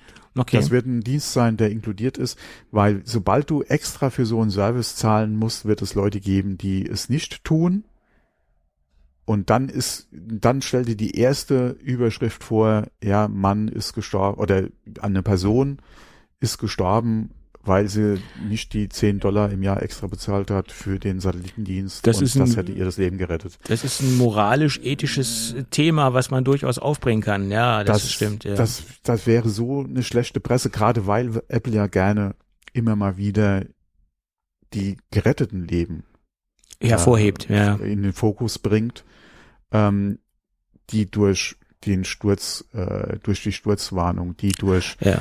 Äh, die nach, wie gesagt, dann äh, oder ähm, auch jetzt hier mit dem Satelliten äh, äh, Notruf, ja, wo sie das ja auch schon äh, in ihren Pressemitteilungen beziehungsweise ja äh, bei den Präsentationen angesprochen haben. Das wäre so eine schle ich kann mir nicht vorstellen, dass sich Apple darauf einlässt oder abwartet auf die erste Neger oder schlechte Presse in Bezug auf so einen Service. Kann ich mir Ja. nicht vorstellen. ja, das ist richtig. Gerade weil diese Werbestrategie ja permanent äh, ähm, Gefahren Ja, wird. nicht unbedingt permanent, Ja, aber, aber oft- regelmäßig oft, immer mal ja. wieder gerne auch in den WWDCs oder auf der Ja. Bühne halt mal mal äh, mit äh, präsentiert wird. Mhm. Da, wie gesagt, das da da würde der eine oder also was heißt der eine oder andere, da würde die Presse auf jeden Fall drauf einspringen, sobald es da einen Fall gäbe. Ähm, von daher kann ich mir nicht vorstellen, dass Apple das irgendwo Zusatzdienste ja, Mhm. Wie gesagt, Notruf inklusive Zusatzdienste wie eventuell dann wirklich Satellitentelefonie ähm, Mhm. oder aber äh, Nachrichten beschicken, Mhm. also iMessage über Satellit oder sowas, Mhm. dass man das vielleicht kostenpflichtig anbietet. Okay, ja. Das ist ja jetzt nicht Ähm, notrufabhängig. Notruf? Genau, ja. Ist, ist ein Kann ich mir nicht Argument. vorstellen. Ja. Gut. Aber genauso hat Barclays gesagt, iPad und Mac-Verkäufe sollen weiter zurückgehen. Okay, beim iPad kann man drüber Könnte diskutieren, ich mir vorstellen, ja. Hm. wie sich das entwickeln wird oder was sie uns zeigen werden im Jahr, in diesem Jahr. ähm, Ich, das- ich glaube, ich Ja. glaube, der Markt gerade im, im MacBook oder im, im äh, Laptop-Bereich muss sich generell, also nicht nur Apple, ich glaube, der Markt muss sich generell erstmal wiederfinden. Naja, das, das Problem ist ja auch, dass die, dass die Geräte sehr, sehr gut sind von der Leistung her. Wenn ich jetzt ein M2 äh, MacBook. Pro habe, muss ich nicht gleich wieder das M3 kaufen. Also die Maschinen laufen halt auch sehr lange recht gut. Für, für Erstens den, mal das Ja. und zweitens mal diese äh, diese Spitzen, die wir hatten aufgrund von Corona. Work from Home und Corona, Ja. die, die, die, die, die, wie gesagt, die, die, die hast du ja nicht regelmäßig, Nein, diese Gott sei. Dank. Von daher, wie gesagt, der Markt muss sich jetzt erstmal wieder finden. ja. Der normale Rhythmus muss sich erst wieder einspielen. Mhm. Und äh, das wird nach, meiner Meinung nach immer noch ein bisschen dauern. Ähm, das sehen wir auch in anderen Branchen, auch gerade in Deutschland. Äh, wenn wir mal gucken, äh, die ganze Heimrenovierszene, die wir Mhm. haben, ja, oder den Markt, den wir in Deutschland einfach haben. Mhm. Äh, und wir sind nun mal äh, auch ein Heimwerkerbereich oder, oder Markt. Mhm. Ähm, da hast du auch jetzt noch äh, Branchen, die eindeutig sagen, wir sehen immer noch die Corona-Effekte. beziehungsweise hängen dem immer noch hinterher, weil die Leute ähm, das, wie gesagt, äh, gemacht haben und uns das momentan fehlt, beziehungsweise wir den Punkt noch nicht erreicht haben, dass die Heimwerkerphase oder Renovierungsphase, die wir da haben, die die Leute einfach da rigoros durchgezogen haben in der Zeit, dass uns das immer noch fehlt. Absolut, klar. Und das haben wir, wie gesagt, in dem Bereich Elektronik auf jeden Fall auch. Ja, ja und ich meine, da kommen noch andere Faktoren dazu. ja Ich meine, wer, je, wer Mhm. jetzt ein iPad M2 hat, der muss jetzt nicht unbedingt zwangsläufig dann auf eine M3 Ja. umsteigen. Ne? Zum Beispiel. das ist, ist generell auch im Desktop- oder auch im Ja. MacBook-Bereich, wie gesagt, iPad, das ist alles so ein Ding, ja. Mhm. Das ist nicht so, also der, die, die, die Wechselfreudigkeit in dem iPad-Bereich ist nicht so hoch wie im iPhone-Bereich. Und selbst im iPhone-Bereich hat sie schon abgenommen in den letzten Jahren. ja, das ist nicht mehr so schlimm. wobei du da Hm. immer noch den Vorteil hast, dass du einfach die Netzbetreiber hast, die Das Geräte pushen ist können richtig, jedes Jahr ja. über, über die Verträge. Ja. Also, das hast du einfach in dem Bereich iPad äh, beziehungsweise MacBook äh, nicht. Genau. Also vieles kann ich verstehen, was, was Barclays da aufruft, vieles nicht. Und vieles hängt auch davon ab, was Apple uns präsentiert und was Apple uns zeigt. Mhm, und ja. gerade das, das iPad-Thema, das hatten wir eben schon durchgekaut. Es ist davon abhängig, was sie uns präsentieren und wie drastisch sie das iPad neu aufsetzen mit neuen Funktionen, mit neuen Features, das ist halt entscheidend. Und ich glaube nicht, dass OLED für irgendjemanden der entscheidende Punkt ist, wer jetzt ein iPad Pro hat mit, mit nicht OLED, dass er jetzt unbedingt jetzt sofort umsteigen muss auf OLED. Also diese Käuferschicht wird eine sehr kleine Käuferschicht sein. Da muss schon mehr kommen, dass man jetzt inspiriert ist oder verleitet ist, jetzt auf eine ganz neue iPad-Generation umzusteigen. Hm. Gut. Ja, dann können wir das Barclays-Thema auch schließen. Nach den ganzen Exkursionen zwischendrin. ja, irgendwo müssen wir ja rechts und links mal abschweifen. Machen wir ja sonst nicht. Können wir ja im neuen Jahr mit anfangen. Ja, Gott sei Dank, ja, ja. Wir halten uns ja sonst immer straight an diesem Sendeplan, den wir hier haben. Wollen wir noch ein bisschen über die Vision Pro reden oder lassen wir das heute?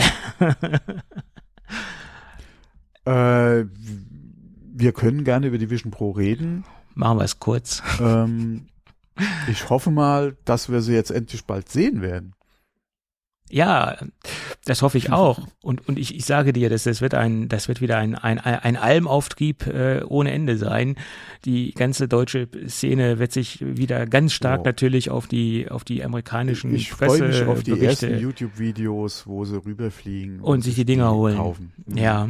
Und ich, ich- hoffe mal nicht, dass das daran, ich hoffe nicht, dass es an die Also amerikanische Nation, äh, Nationalität gebunden ist, dass sie sagen, nee, verkaufen nur an amerikanische äh, Nein, nee, Bürger nee, das etc. nicht. Die Frage ist halt, wenn du das Ding halt hier äh, dann wieder mit reinbringst, Zoll. ähm, Mhm. inwieweit die, genau, inwieweit der Zoll da ein bisschen sensibilisiert ist, darauf aufzupassen. Mhm. Haben Sie was zu verzollen? Nö.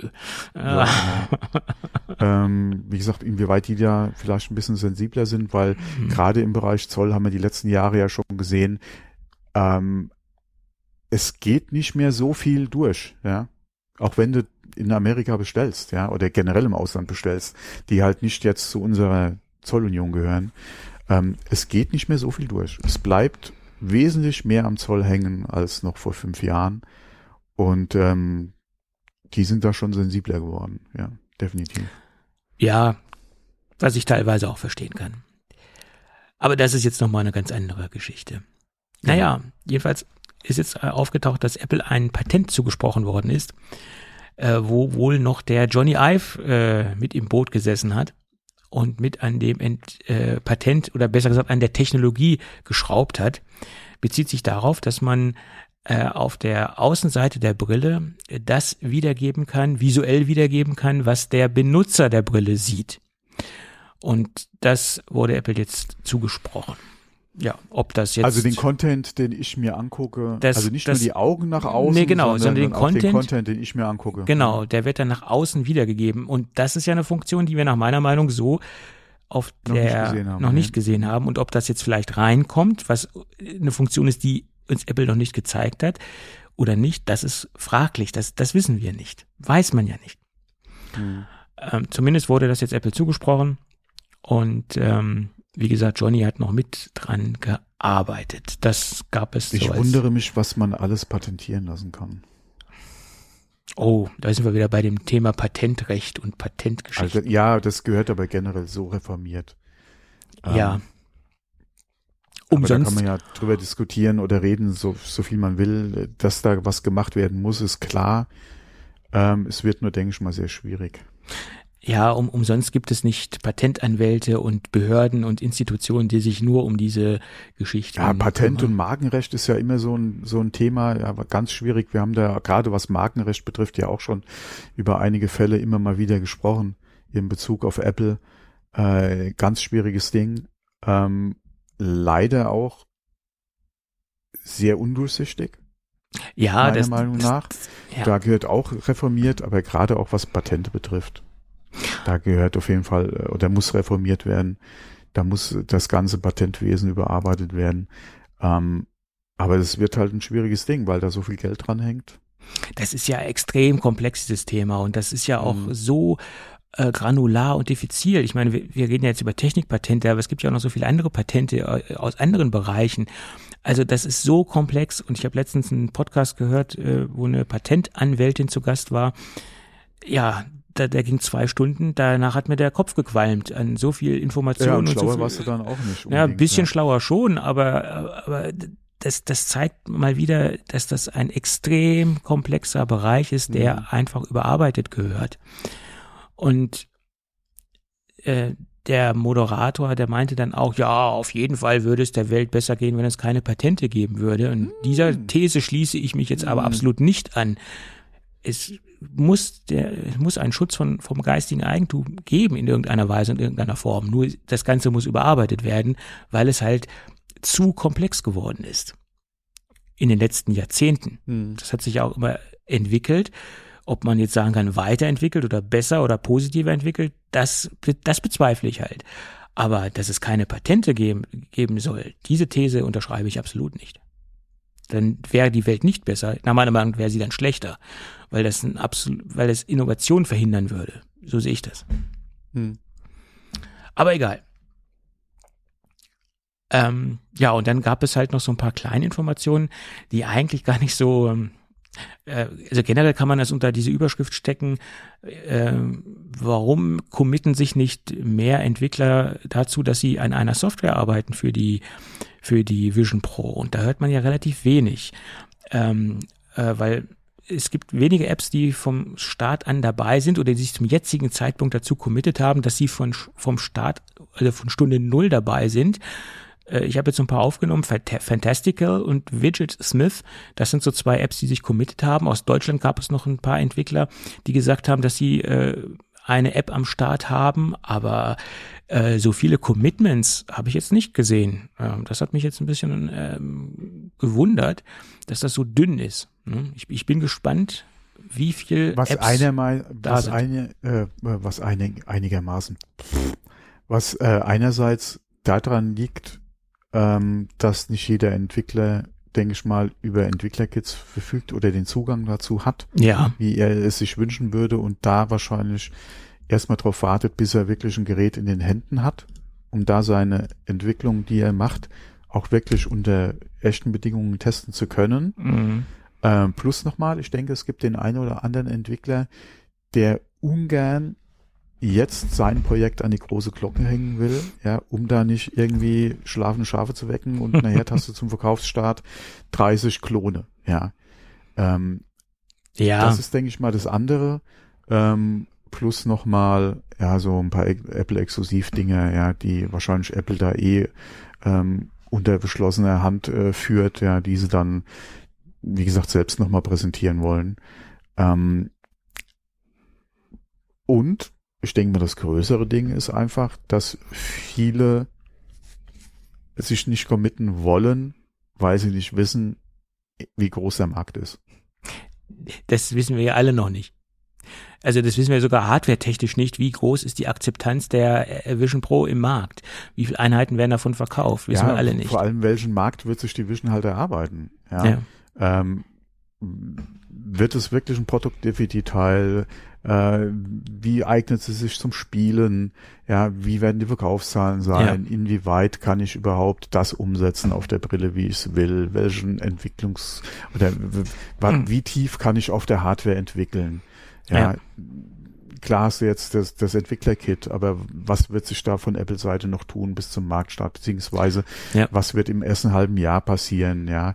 Ähm, wir wissen es ja vom, vom iPhone her, ja, ohne Store, der Store kam, mhm. ja, was, wie sich das entwickelt hat, wir wissen es von der Watch, ja, äh, es hat mhm. ein paar Generationen gedauert, bis man da wirklich sein, sein, oder bis die Watch ihre Nische gefunden hat, ja, mhm. mhm. ähm, oder ihre Identität gefunden ja. hat. Ja. Ähm, und das ist halt auch nochmal so ein Ding, ja, wir wissen es halt bei der Vision Pro halt auch noch nicht so richtig.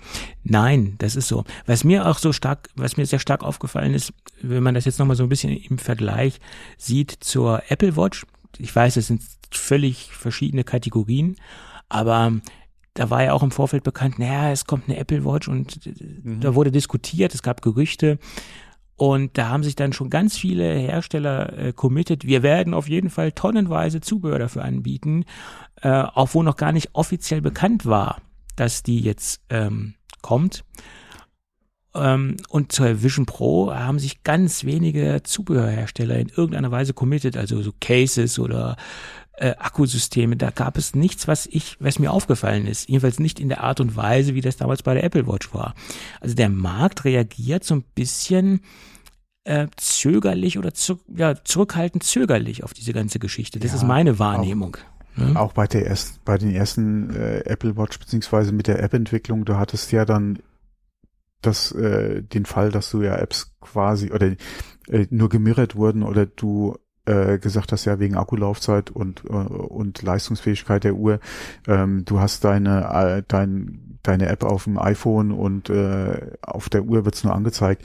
Ähm, bis dann, wie gesagt, die Uhr ja dann leistungsfähiger wurde, beziehungsweise die Programme da darauf direkt laufen mhm. konnten, ohne iOS, äh, kom, äh, äh, ohne ähm, iPhone ähm, äh, Unterstützung etc. Mhm. Ähm, das sind ja alles so Sachen, da hatten sich am Anfang wesentlich mehr äh, committed, beziehungsweise waren dann doch überrascht, wie es läuft, beziehungsweise wie es nicht läuft oder wie schlecht es läuft, ja, oder nachher auch wie gut es läuft ja, ja, ja. nachdem die ganzen Restriktionen mal weg waren, mhm. ähm, wo du auch viel gesehen hast, ja, äh, viele sind aufgesprungen, nachher war die App dann wieder weg oder sie wurden nicht mehr weiterentwickelt. Ähm, ich denke, da hat so ein bisschen auch die Realität bei den Entwicklern einfach eingesetzt. Mhm. Ähm, die andere Frage ist auch wieder gerade in dem Bereich Productivity, klar, Apple hat es gezeigt, ja, auch was sie sich vorstellt und auch mit dem Monitorersatz beziehungsweise mit dem Arbeiten und den Möglichkeiten, die du hast. Aber inwieweit willst du wirklich stundenlang eventuell äh, Word oder überhaupt Textdokumente mit der Vision Pro bearbeiten? Äh, oder auch gerade ja. das Thema Tab Tabellenkalkulation. Wie viel Apps oder inwieweit macht es Sinn, deine App darauf überhaupt äh, zu portieren oder anzupassen. nativ oder anzupassen oder zu portieren. Ja, oder ja. anzupassen, ja. Ähm, du hast die, die, Frage mit der Unterstützung von iPad-Apps auf der Vision, ja. Mhm. Das ist ja auch nochmal so ein Thema. Inwieweit willst du da überhaupt Anpassungen vornehmen? Oder musst du Anpassungen vornehmen? Ja, das sind alles so Sachen. ja. große Fragezeichen äh, momentan auch. sind ja auch viele Dinge, die man erst in der Praxis erleben kann. Mhm. Wie gut ist die Vision Pro wirklich auch als produktives System einzusetzen. Ja, und du kannst halt mit deinem ja. Entwickler-Kit oder mit, mit Xcode so viel äh, entwickeln, wie du willst. Der Nutzer Wenn muss das auf der Gerät. Nase hast, ist es halt die Frage, ja. Ja, das ist richtig. Und der Nutzer muss das Gerät auch annehmen. Ne? Und das mhm. ist genauso, dass ja einige Leute halt die Möglichkeiten, die Möglichkeit hatten, damals bei der WWDC sich 30 Minuten damit zu beschäftigen. In 30 Minuten kann ich keinen objektiven Einblick mhm. über ein Gerät bekommen. Das ist ganz klar. Und es, es wird es halt erst dann zeigen, wenn das Gerät im Markt ist, wenn äh, sich die Leute länger damit auseinandergesetzt haben. Ganz klar. Ja. Aber das ist ja logisch. Da müssen wir ja gar nicht drüber reden. Das liegt ja auf der, auf der Hand, das Ganze. Gut. Ich bin gespannt ich, eins kann ich mit Sicherheit sagen, das ist ein Gerät, was ich nicht in der ersten Generation erwerben werde, weil es ist absehbar, dass sich das sehr Ob stark. überhaupt ist die Frage. Ja, es kommt darauf an, wie es sich weiterentwickelt, aber das, das ist ja schon absehbar. Ja, vor allem, wie es sich preislich entwickelt. Ja. Naja, wenn, wenn jetzt in, in der zweiten oder dritten Generation da wirklich noch was an, am, am Feature-Set gemacht wird und dass man da jetzt sieht, okay, da kann man was mit anstellen oder da kann ich jetzt persönlich was mit anstellen, dann kann man sich auch mit dem Preis in irgendeiner Weise committen, wie ich es schon sagte. Wenn ich dann irgendeiner Weise auch äh, einen Einsatzzweck sehe, außerhalb vom Spaßfaktor, dann bin ich auch bereit, dafür Geld auszugeben. Aber im Moment sehe ich da keinen kein Use Case für mich. Und das ist ein Gerät, was ich definitiv erst weiterentwickeln muss. Naja, gut. Schauen wir mal. So, dann gibt es ein Gerücht, was wir schon im Jahre 2022 das erste Mal hatten. Da ging es darum, dass Apple angeblich Peloton kaufen möchte. Damals, 2022, und das wurde jetzt wieder neu aufgegriffen. Mittlerweile ist es aber so, dass es preislich wesentlich attraktiver geworden ist. Peloton geht es, ich sag mal so, positiv ausgedrückt, extrem schlecht, weil sie haben 95 Prozent ihres Wertes verloren äh, und das in den letzten Jahren. Den Hochpunkt oder die Hochzeit hatten sie 2000 nee, zur Pandemiezeit. Da haben sich sehr viele Leute so ein überteuertes äh, Spinning-Rad gekauft. Damit haben sie angefangen äh, in Kombination mit einem Abo-Modell. Das ist so das, das Geschäftsmodell. Dann hat sich das erweitert, dann haben sie Laufbänder produziert oder produzieren die immer noch. Dann gab es aber auch eine Rückrufaktion äh, mit, mit den Laufbändern. Da haben sie auch so ein paar Probleme gehabt, dass die Hardware Probleme gemacht hat. Ähm, also Peloton hat so eine gewisse Geschichte hinter sich.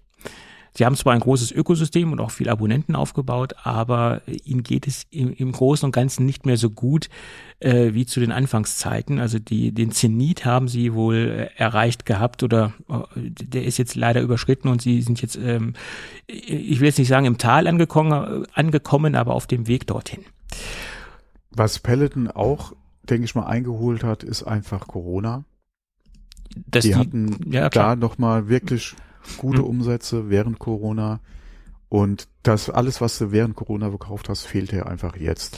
ja, Und äh, das Hardware-Geschäft ist ein teures Geschäft. die Dinger sind ja auch Und ich wesentlich glaube nicht, teurer dass sie als das alleine durch die Abos auffangen können. ja, und die Dinger sind ja auch wesentlich teurer als marktbegleitende Produkte. Ja klar, du, dadurch, dass du halt den Mehrwert schaffst durch die Integration an dein Abo-Modell. Ja, und du, du kannst ja das Ding nicht ohne Abo-Modell betreiben. Du brauchst ja das Abo-Modell dazu, Mhm. was auch nicht ganz günstig ist. Das liegt, glaube ich, bei roundabout 40 Euro. Das ist nicht wenig. Ähm, und wie gesagt, noch die äh, teure Hardware. Und ähm, das ist so schwierig. Die, wobei die Kombination schon sehr interessant ist. Wie gesagt, das Problem ist halt, Ja, kannst du die, kannst du die Leute halt auf Dauer halten, beziehungsweise wie schwer ist es halt, Neukunden zu generieren, ähm, jetzt halt aktuell. mhm. man Ähm, musste, und das ist, denke ich mal, wirklich ein Problem für Peloton. Äh, und ich denke nicht, dass, na, und das, das ist ein, das ist ein Gerede von, von, von Anlegern und von einigen Influencern, äh, das ist Wunschdenken. Ich denke nicht, dass Apple da auch nur einen Hauch von Interesse an dem Hardware-Geschäft hat. Vielleicht noch an dem äh, Kurs, an den Kursen, beziehungsweise an der Technik, die halt hinten dran steht, im Ausliefern eventuell noch, ähm, wobei sie da selbst sehr gut aufgestellt sind. Ähm, wie gesagt, vielleicht an, äh, an der Idee und der Umsetzung und dem Wissen der Leute, die halt die Kurse machen. Mhm. Nicht unbedingt jetzt die vor der Kamera stehen, sondern an den Leuten, die wirklich die Kurse machen. Das vielleicht, aber an der Hardware, ne. Naja, man weiß es nicht, weil Leider. es gibt ja auch Hardwareübernahmen bei Apple, die sie einfach weiterlaufen lassen haben. Beats ist ein Beispiel dafür. Das, die laufen ja unter dem gleichen Label Das gehört weiter. zum, das gehört, das gehört zum Kern, äh, zur, mit zur Kernkompetenz von Apple, alles was iTunes ist. Ja, aber Apple ist natürlich auch im Fitness Plus Bereich unterwegs und sie, sie ja, wollen aber die hat natürlich, kein Interesse an Laufbändern, Rad, äh, Rädern etc. Da, nee, den Schuh zieht sich Apple nicht an. Wenn sie das System oder die Marke als eigenständige Marke weiterlaufen lassen, weiß man das nicht. Kann ja so sein. Ne? Nee, nee, ich sehe da null Interesse bei Apple. Ich kann mir das nicht vorstellen, dass sie sich diesen Schuh anziehen wollen. Wie gesagt, da sie Interesse hätten an allem Peloton, was nicht Hardware ist. Okay. Es kann ja auch ich möglich könnte mir sein. auch vorstellen, Weil, wie gesagt, was ich mir auch vorstellen könnte, ist, dass sie da zugreifen, Peloton stirbt, Hardware ist tot. Das wollte ich gerade sagen.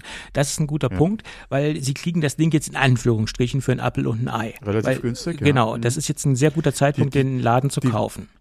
Die einzige Problematik, die sich da wieder stellt, Mhm. ist, welchen Exit würde dieses Geschäft den Kunden anbieten, die aktuell die Hardware haben? Weil ich kann mir auch nicht vorstellen, dass Apple endlos dieses Abo-Modell weiterlaufen lassen Ja. wollte. ja, sie könnten das ja dann in Fitness Plus überführen. Das würde ja bedeuten, dass sie die drei Millionen Abonnenten, die jetzt derzeit äh, Mhm. Peloton hat, übernehmen könnten. Wenn sie darauf eingehen, die Kunden, müssen sie ja dann nicht. Die Gefahr ist natürlich auch, dass das, äh, dass die abspringen. Und ähm, es gibt ja von dem, von Und dann quasi die Hardware auf dem Status Quo, den sie momentan haben, laufen lassen. Du machst dann Äh. einfach dein Apple Plus, dein, dein Apple Fitness Abo, ja, und das wäre dann das, was du mit deinem Peloton nutzt. Genau. Und es gibt ja auch Prognosen von, äh, von dem Laden, die ja jetzt in, äh, in, in wieder diese Gerüchte aufgebracht haben. Das ist eine Investmentbank, die nennen sich äh, Deepwater Asset Management. Die haben nämlich gesagt, dass man äh, durch diese Übernahme eventuell so circa 1,7 Milliarden zusätzlichen Umsatz generieren kann im Jahr durch halt äh, die Übernahme der Peloton-Abonnenten. Dazu hört natürlich auch, dass sie auch Also alle ohne mitspielen. die Hardwareverkäufe? Äh, nur durch die Dienste, durch die Abos. Ist Peloton so groß? Drei Millionen Abonnenten. Was kostet denn da ein Abo? 40 Euro. Monatlich. Bei uns. Hast du mal die, die, die, ich bin hier momentan so langsam, was Kopfrechnen betrifft. Hast du mal die, die, die Ah, hab ich noch nicht. durchgerechnet? Nee, Kommt hab ich das nicht. Hin? Das äh, Nee, alle 40 Euro mal wie viel Abonnenten? drei Millionen. Ja, okay, das ist schon eine Summe, ja. Ja. Aber das, da bist du trotzdem nicht bei diesem Milliardenbetrag, oder? Ich habe es jetzt nicht Nee, ausgerechnet. Ich will jetzt hier auch nichts großartig noch. Äh, Nee, nee, da wärst du irgend, da bist du bei 120 Millionen oder so, ja. vielleicht haben sie das denn äh, dementsprechend doch mit den Hardwareverkäufen Ja, gerechnet. irgendwo, ja, okay, ich, wie gesagt, ich kenne jetzt die Zahlen nicht. Bloß die ähm, Abonnenten, die ja erstmal ein Gerät haben, die werden ja nicht permanent sich neue Geräte kaufen. Die sind ja erstmal an Bord, haben Ja. erstmal ein Gerät. Ne, also das ist dann auch schon. Also wie gesagt, an Peloton, was jetzt, sagen wir mal, die Software-Seite betrifft, äh, und Kurse etc., das Know-how hinten dran, die Mhm. Leute, die das machen, äh, die Produktion etc., okay, da das vielleicht noch, um das halt dann in Apple Fitness mit rüberzubringen. Dann, da kannst du dir viel ähm, an Know-how auf jeden Fall reinholen. Aber an der Hardware, Es heißt ja auch nicht, dass sie das, den Laden, wie wir es eben schon erörtert haben, äh, weiterlaufen lassen. Sie können das Ding ja auch einfach mehr oder weniger zum größten Teil dicht machen und sich nur die, die Manpower Ja, ja. und den, Aber wie gesagt, wie, Ja. welchen, Ex wenn du, die Frage ist halt, würdest du wirklich sagen, okay, dann machen wir die Paladins halt dann in Zukunft, äh, beziehungsweise es kann ja weiterlaufen, wie gesagt, wie das Angebot heißt, ist ja uninteressant, ähm, dann betreiben wir das weiter, nur wie sieht das halt dann auch wieder rechtlich, äh, rechtlich aus, was halt die Hardware vor Ort betrifft, oder machst du da wirklich einen Hardcut, ja, und hast irgendwo einen Exit, aber wie willst du dann die Käufer kompensieren? Oder willst du ja die oder wie inwieweit bist du als Apple bereit, dir diese schlechte Presse halt zu holen? das ist die nächste Frage. Das Problem haben ja auch andere, die ähm, Also ich könnte mir, also ich würde da eher sagen, mich würde es nicht wundern, wenn Peloton zum Beispiel Nike, Adidas, äh, Reebok, ja, keine Ahnung, wie die ganzen großen oder wer da noch an großen Spielern eventuell da wäre, dass die sagen, oh, mittlerweile, ja, für ein Apfel und ein Ei kann ich mir das holen, ja, weil die sowieso auch mit den Schuhen und, mit allem anderen ja Mhm. da auch in, in diesem Segment unterwegs sind, dass die das als, als fit einfach für sich ansehen. ja, ja, Gerade wenn du mal sagst, okay, wir haben hier viele, die halt lieber ins, ins Studio gehen, äh, beziehungsweise die vielleicht im Winter nicht unbedingt jetzt unsere, äh, äh, nicht so äh, drauf sind, dass sie halt bei schlechtem Wetter noch irgendwie oder im Winter lassen sie es schleifen und ja, wie gesagt, dass du denen da was für zu Hause anbieten willst. Ähm, das wie gesagt, das würde ich dann eher sehen bei unseren Hm. bekannten großen Möglich. Sportartikelherstellern. Möglich. Aber ob die sich äh, Hardware an die, an die Backe hängen wollen, ist auch eine Frage, die, die man durchaus stellen kann. Ja, die sind ja teilweise da auch schon unterwegs. Ja, Ah ja, okay. Äh, klar, inwieweit man dann, okay, klar, den Größenumsatz machen sie dann immer noch mit Schuhen, Hm. aber inwieweit sie dann bereit wären, ja, das ist die Frage, aber ich denke mal, da würde ich die eher sehen als bei Apple. Klar kannst du auch wieder sagen, Peloton ist ein Technikunternehmen, wie Tesla. Mhm. Es ist kein, wobei für mich Tesla auch ein Autobauer ist, ja, und kein Technikunternehmen. Die haben es halt nur verstanden, die Software halt geiler zu machen. Oder die haben das Thema Software ernster genommen als alle anderen. Mhm. Ähm, aber es ist trotzdem ein Automobilhersteller. Ähm, Ja, kann man auch drüber streiten, über das Thema. ja, über die Qualität, Über die vom Qualität, Auto und ja. was rausfällt vom Band, äh, ein ganz anderes Thema. Aber ich würde sagen, also wie gesagt, Tesla ist ein Automobilhersteller, die einfach das Thema Hardware, äh, die, das, das Thema Software, Software in den in Vordergrund Kombination gestellt mit der haben. Hardware wesentlich ernster genommen haben. Ja, ja, klar. Oder da halt den Apple Approach fahren, Ja. Integriert, eine Hand, etc. Ja, Bloß bei Apple kommt noch hinzu, dass sie auch exzellente Hardware machen. Die, also Apple ist in beiden Bereichen. wie gesagt, top. die Qualität, Ja. äh, den Ja. wir auch gerade al- als äh, als äh, als deutsche Nation, was unsere Automobilbranche betrifft, einfach äh, gewohnt Ja. sind. Ja, aber selbst hier die Asiaten, ja, ähm, äh, sa das sagen wir mal, lassen wir China mal außen vor. Äh, hier gerade die anderen Automarken, die halt aus dem asiatischen Raum kommen, ja, die das Thema ja auch sehr ernst nehmen. Ja. ähm, und da ja auch schon wesentlich länger Erfahrung haben mit dem ganzen Thema. Ja, ähm, lass das mal außen vor, was die Qualität betrifft, aber die haben, wie gesagt, die nehmen das auf jeden Fall ernster, was dieses Gesamtpaket betrifft. Ja, ähm, und äh, was wollte ich jetzt gerade raus? Ach so, ja, und wie gesagt, dass du dann Peloton als Technologiekonzern nimmst, also betrachtest, dann würde das auf jeden Fall gut zu Apple passen. ja, klar. Ähm, aber wie gesagt, ich Und auch der trotzdem, Kundenkreis, der angesprochen wird. Ich meine, Peloton ist ein Produkt, was Ja, durchaus den Besserverdiener anspricht. Ja, ja. Das kauft sich jetzt Mhm. nicht der Hartz-IV-Empfänger von nebenan. Das kann er sich gar nicht ist- kaufen. Ne? Das, ist, Das ein, ist halt das iPhone der, der Fitnessgeräte. das ja. ist, ja, genau. Und das würde eigentlich Mhm. so ganz gut matchen von dem Kundenkreis, der angesprochen wird. Mhm. Das ist so. Das ja, aber wie gesagt, da denke ich nicht, dass ich Apple diesen Schuh anziehen wollte. Ja. Na gut, werden wir sehen. Die Gerüchte, wie gesagt, es gibt Gerüchte, die immer, immer wieder aufgeworfen werden. Wie Und das gesagt, mich würde es nicht wundern, wenn Apple da eventuell sagt, okay, das für den Preis holen wir uns das Know-how jetzt in die Bude. Ja. ja, also nach dem Oder Motto, holen wir ach, uns das Das ist so ein Artikel der Kasse, ob ich mir jetzt einen, äh, einen Power-Riegel kaufe oder kaufe mir mal Peloton, das ist äh, so ein Mitnahmeding, weil Nee, das, ne, nee, die, die Frage ist dann halt, wie viel Geld muss ich halt jetzt weiterhin investieren in die Entwicklung von Fitness Plus? Ja. Nee, Fitness Plus? Fitness Plus ist bei, Ähm, und was muss ich mir noch alles einkaufen? Mhm. Und was kann ich eventuell sparen, wenn ich jetzt bei Pellet zugreife? Ja, es, es kann ja, wie gesagt, auch sein, wie wir es eben schon gesagt haben, sie picken sich nur die Rosinen raus, die sie brauchen können. Den Ja, Rest machen genau. sie dicht und haben somit natürlich auch gleichzeitig einen Konkurrenten aus dem Weg geräumt. Um haben ihre Marke, äh, sprich Fitness Plus, dadurch gestärkt. Alles Ja. möglich. Die Frage ist halt auch da wieder nur, sollte sich niemand finden, steht wirklich eine Pleite von Peloton im Raum, würde ich das abwarten und würde dann gucken, dass ich hinterher günstig an die Leute einfach rankomme, ja, die dann eventuell auf der Straße sitzen. Wobei Ja. die wahrscheinlich woanders dann auch wieder unterkommen würden, weil es gibt ja noch andere Anbieter, die in dem Online-Trainingssegment unterwegs sind. Ja, klar. Da denke ich mal auch Interesse dran hätten, eventuell Mitarbeiter zu übernehmen. Ja. Absolut. Naja, schauen wir mal. Gut. Nächstes Thema, was eigentlich ein ganz kurzes Thema Ja, ist, das okay. können wir ganz kurz abhandeln. Äh, 37C3, der war ja wieder dieses Jahr das erste Mal wieder in Hamburg, nachdem ja die letzten Jahre oder zumindest das Jahr davor in äh, Leipzig stattgefunden hat, war es dieses Mal wieder in Hamburg im CCH. Das wurde ja komplett ähm, renoviert, der Laden. Und dieses Mal wieder in gewohnter Umgebung in Hamburg.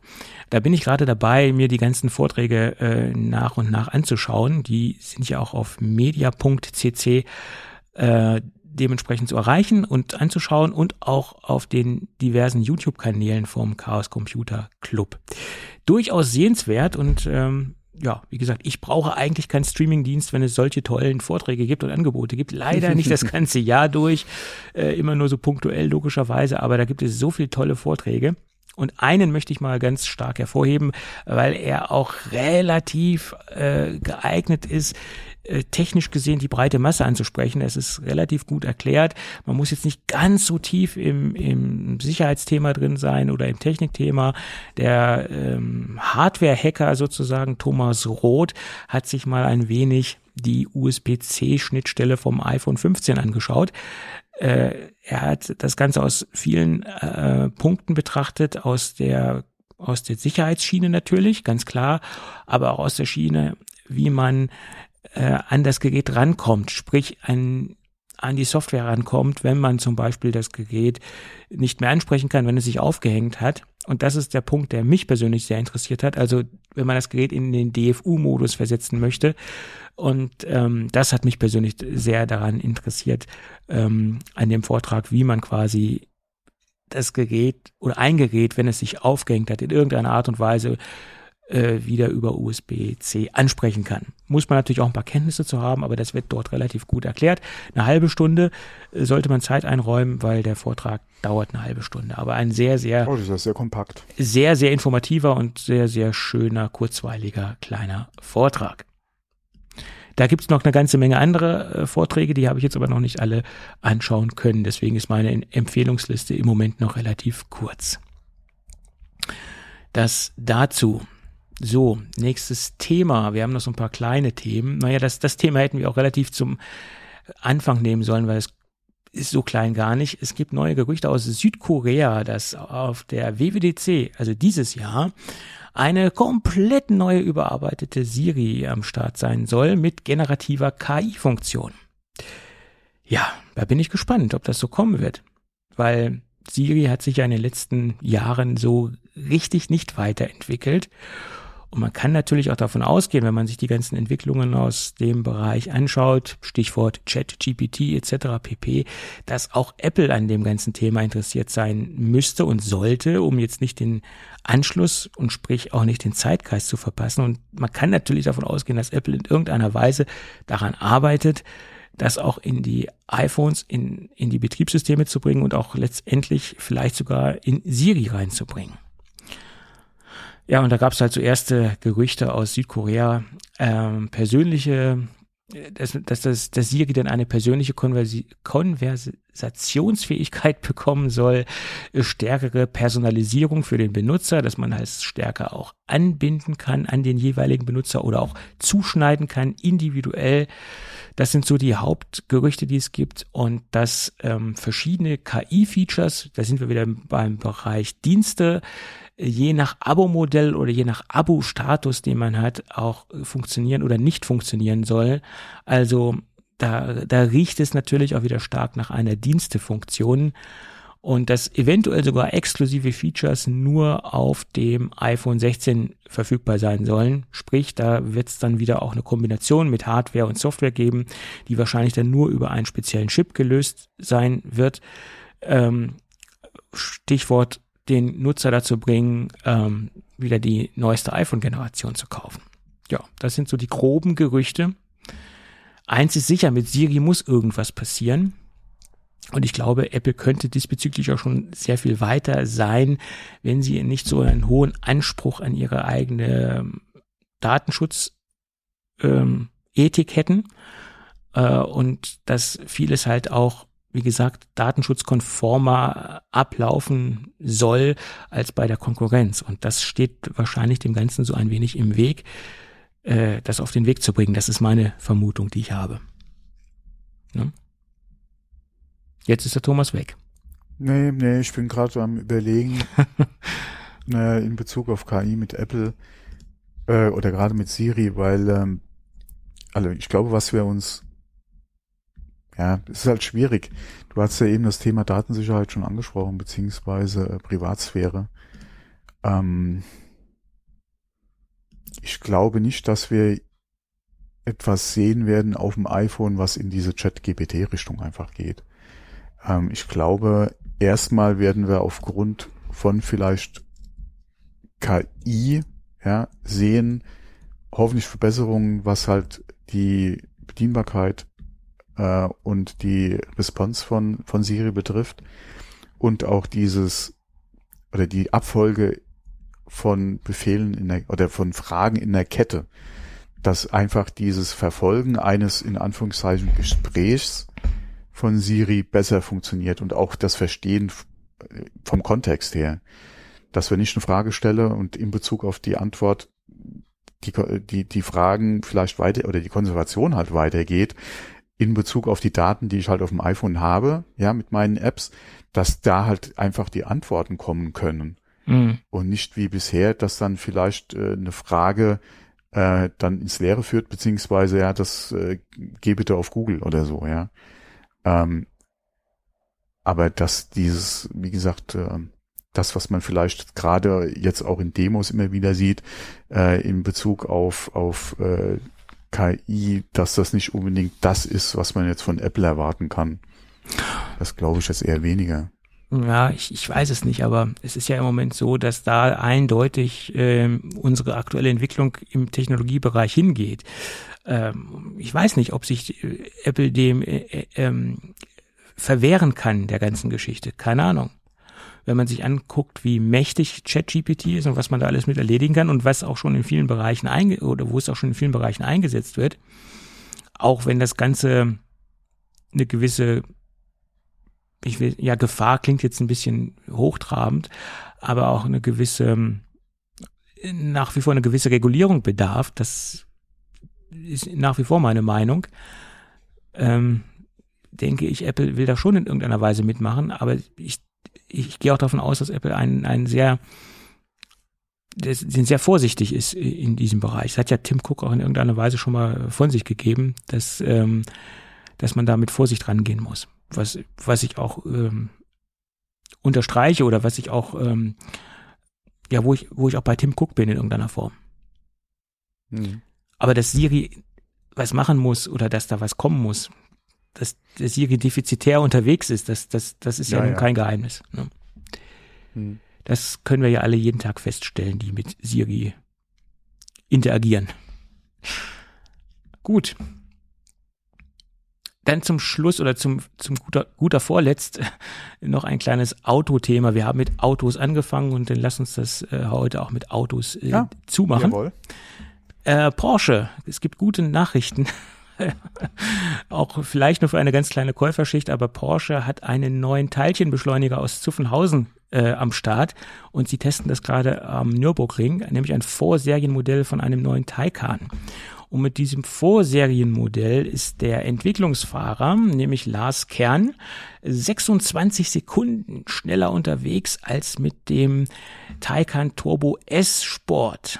Und das nicht nur auf einer Runde, sondern das hat er äh, in Serie hingelegt äh, mit mehreren Runden oder durch äh, ja äh, kontinu ich würde sagen fast schon kontinuierlich erzielt, dass er dort wesentlich schnellere Ergebnisse erzielt hat als mit dem Taycan Turbo S Sport. Wir reden hier von Elektrofahrzeugen und das macht natürlich. No way. ich sag's ja nur. Das, ich meine, 26 Sekunden, das ist jetzt Wahnsinn. Also das ist schon eine große, das, ist schon eine große Nummer. Ja, ja. Ne? Mhm. Das ist schon viel.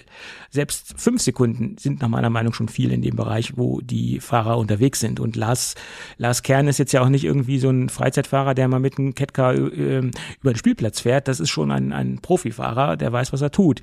Und das lässt natürlich hoffen, dass der neue Taycan nochmal so eine Dampfmaschine wird oder ein neues, ähm, neue Duftmarke setzt im, im Sportwagenbereich, Elektrosportwagenbereich.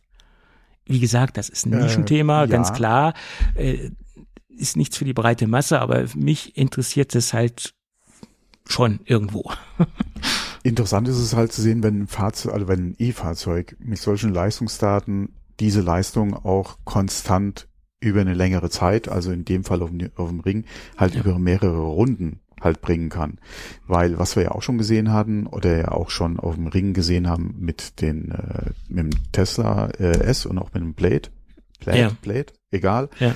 ist ja, dass du diese Leistung ja hast, aber aufgrund ja der ja, des Akkus beziehungsweise auch äh, des, An des, des Beanspruchens der Technik, das halt nicht konstant über, wie gesagt, mehrere Runden einfach bringen kannst, sondern den Peak so bei eins, zwei, vielleicht noch drei Runden hast, je nach Fahrzeug.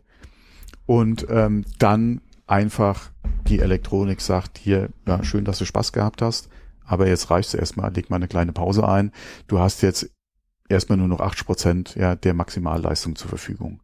Und wenn du dann halt, äh, die Entwicklung geht ja weiter, ja, aber dass du dann auch siehst, dass die Technik, wie gesagt, ja, definitiv jetzt auch da ist, dass du halt den Peak länger einfach halten kannst.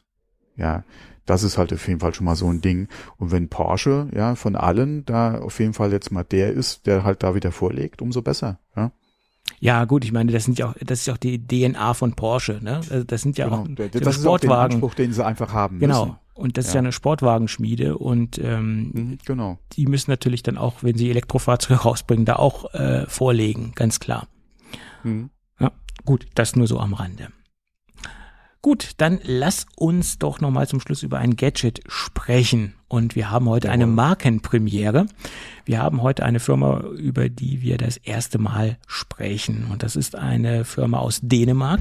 Die bauen ergonomische Eingabegeräte. Und da haben sie ein extrem großes Portfolio. Ist auch eine, eine Firma, die schon etwas länger am Markt ist. Also die ist jetzt bei uns wahrscheinlich erst so in den letzten Monaten bekannt geworden. Aber sie existieren schon sehr, sehr lange, äh, sind auch sehr, sehr lange im Bereich der Schalttechnik, äh, der äh, Tastaturen unterwegs. Also sie haben schon eine lange Historie und Tradition. Ähm, ich würde sagen, nicht ganz so lange wie Sherry, aber sie sind schon fast so lange wie Sherry am Markt, auch wenn die bei uns wahrscheinlich die wenigsten kennen. Und ich habe mir aus dem Hause Kontur eine Maus ausgesucht. Ähm, und das ist eine ganz besondere Maus, die sich extrem äh, den Marktbegleitern gegenüber abhebt der Trend dieser vertikalen Mäuse, der existiert ja schon seit ein paar Jahren. Ich kann jetzt ja auch mal eine Marke nennen. Die Firma Logitech hat ja die, die Reihe Lift auf dem Markt. Das ist eine Maus, die vertikal angeordnet ist oder wo die Hand vertikal auf der Maus äh, äh, sich ablegen kann und wo man quasi äh, eine natürliche Handhaltung ähm, ähm, vollziehen kann oder die, die Maus oder den Cursor in einer recht natürlichen Handhaltung bewegen kann. Der große, das große Problem von diesen ganzen vertikalen Mäusen, sei es jetzt von Logitech, sei es jetzt von Anker, wie sie alle heißen, da gibt es ganz viele Marken, die diese vertikalen Mäuse in den letzten Jahren herausgebracht haben. Ähm, wie gesagt, das große Problem ist es, äh, dass die ganzen Hersteller davon ausgehen, dass die Menschen alle eine gleich große Hand haben. Äh, somit versuchen sie diesen Mittelweg einzuschlagen und sie versuchen eine Maus äh, am Start zu haben, die sowohl kleine Hände als auch große Hände als auch mittelgroße Hände anspricht. Nur das klappt nicht immer, weil es gibt Leute, die haben Hände wie Klodeckel und es gibt Leute, die haben kleine Hände etc. Es gibt ja auch Frauen, Frauen, die haben typischerweise kleinere Hände und normalerweise haben Männer größere Hände. Das ist natürlich auch immer ein bisschen unterschiedlich.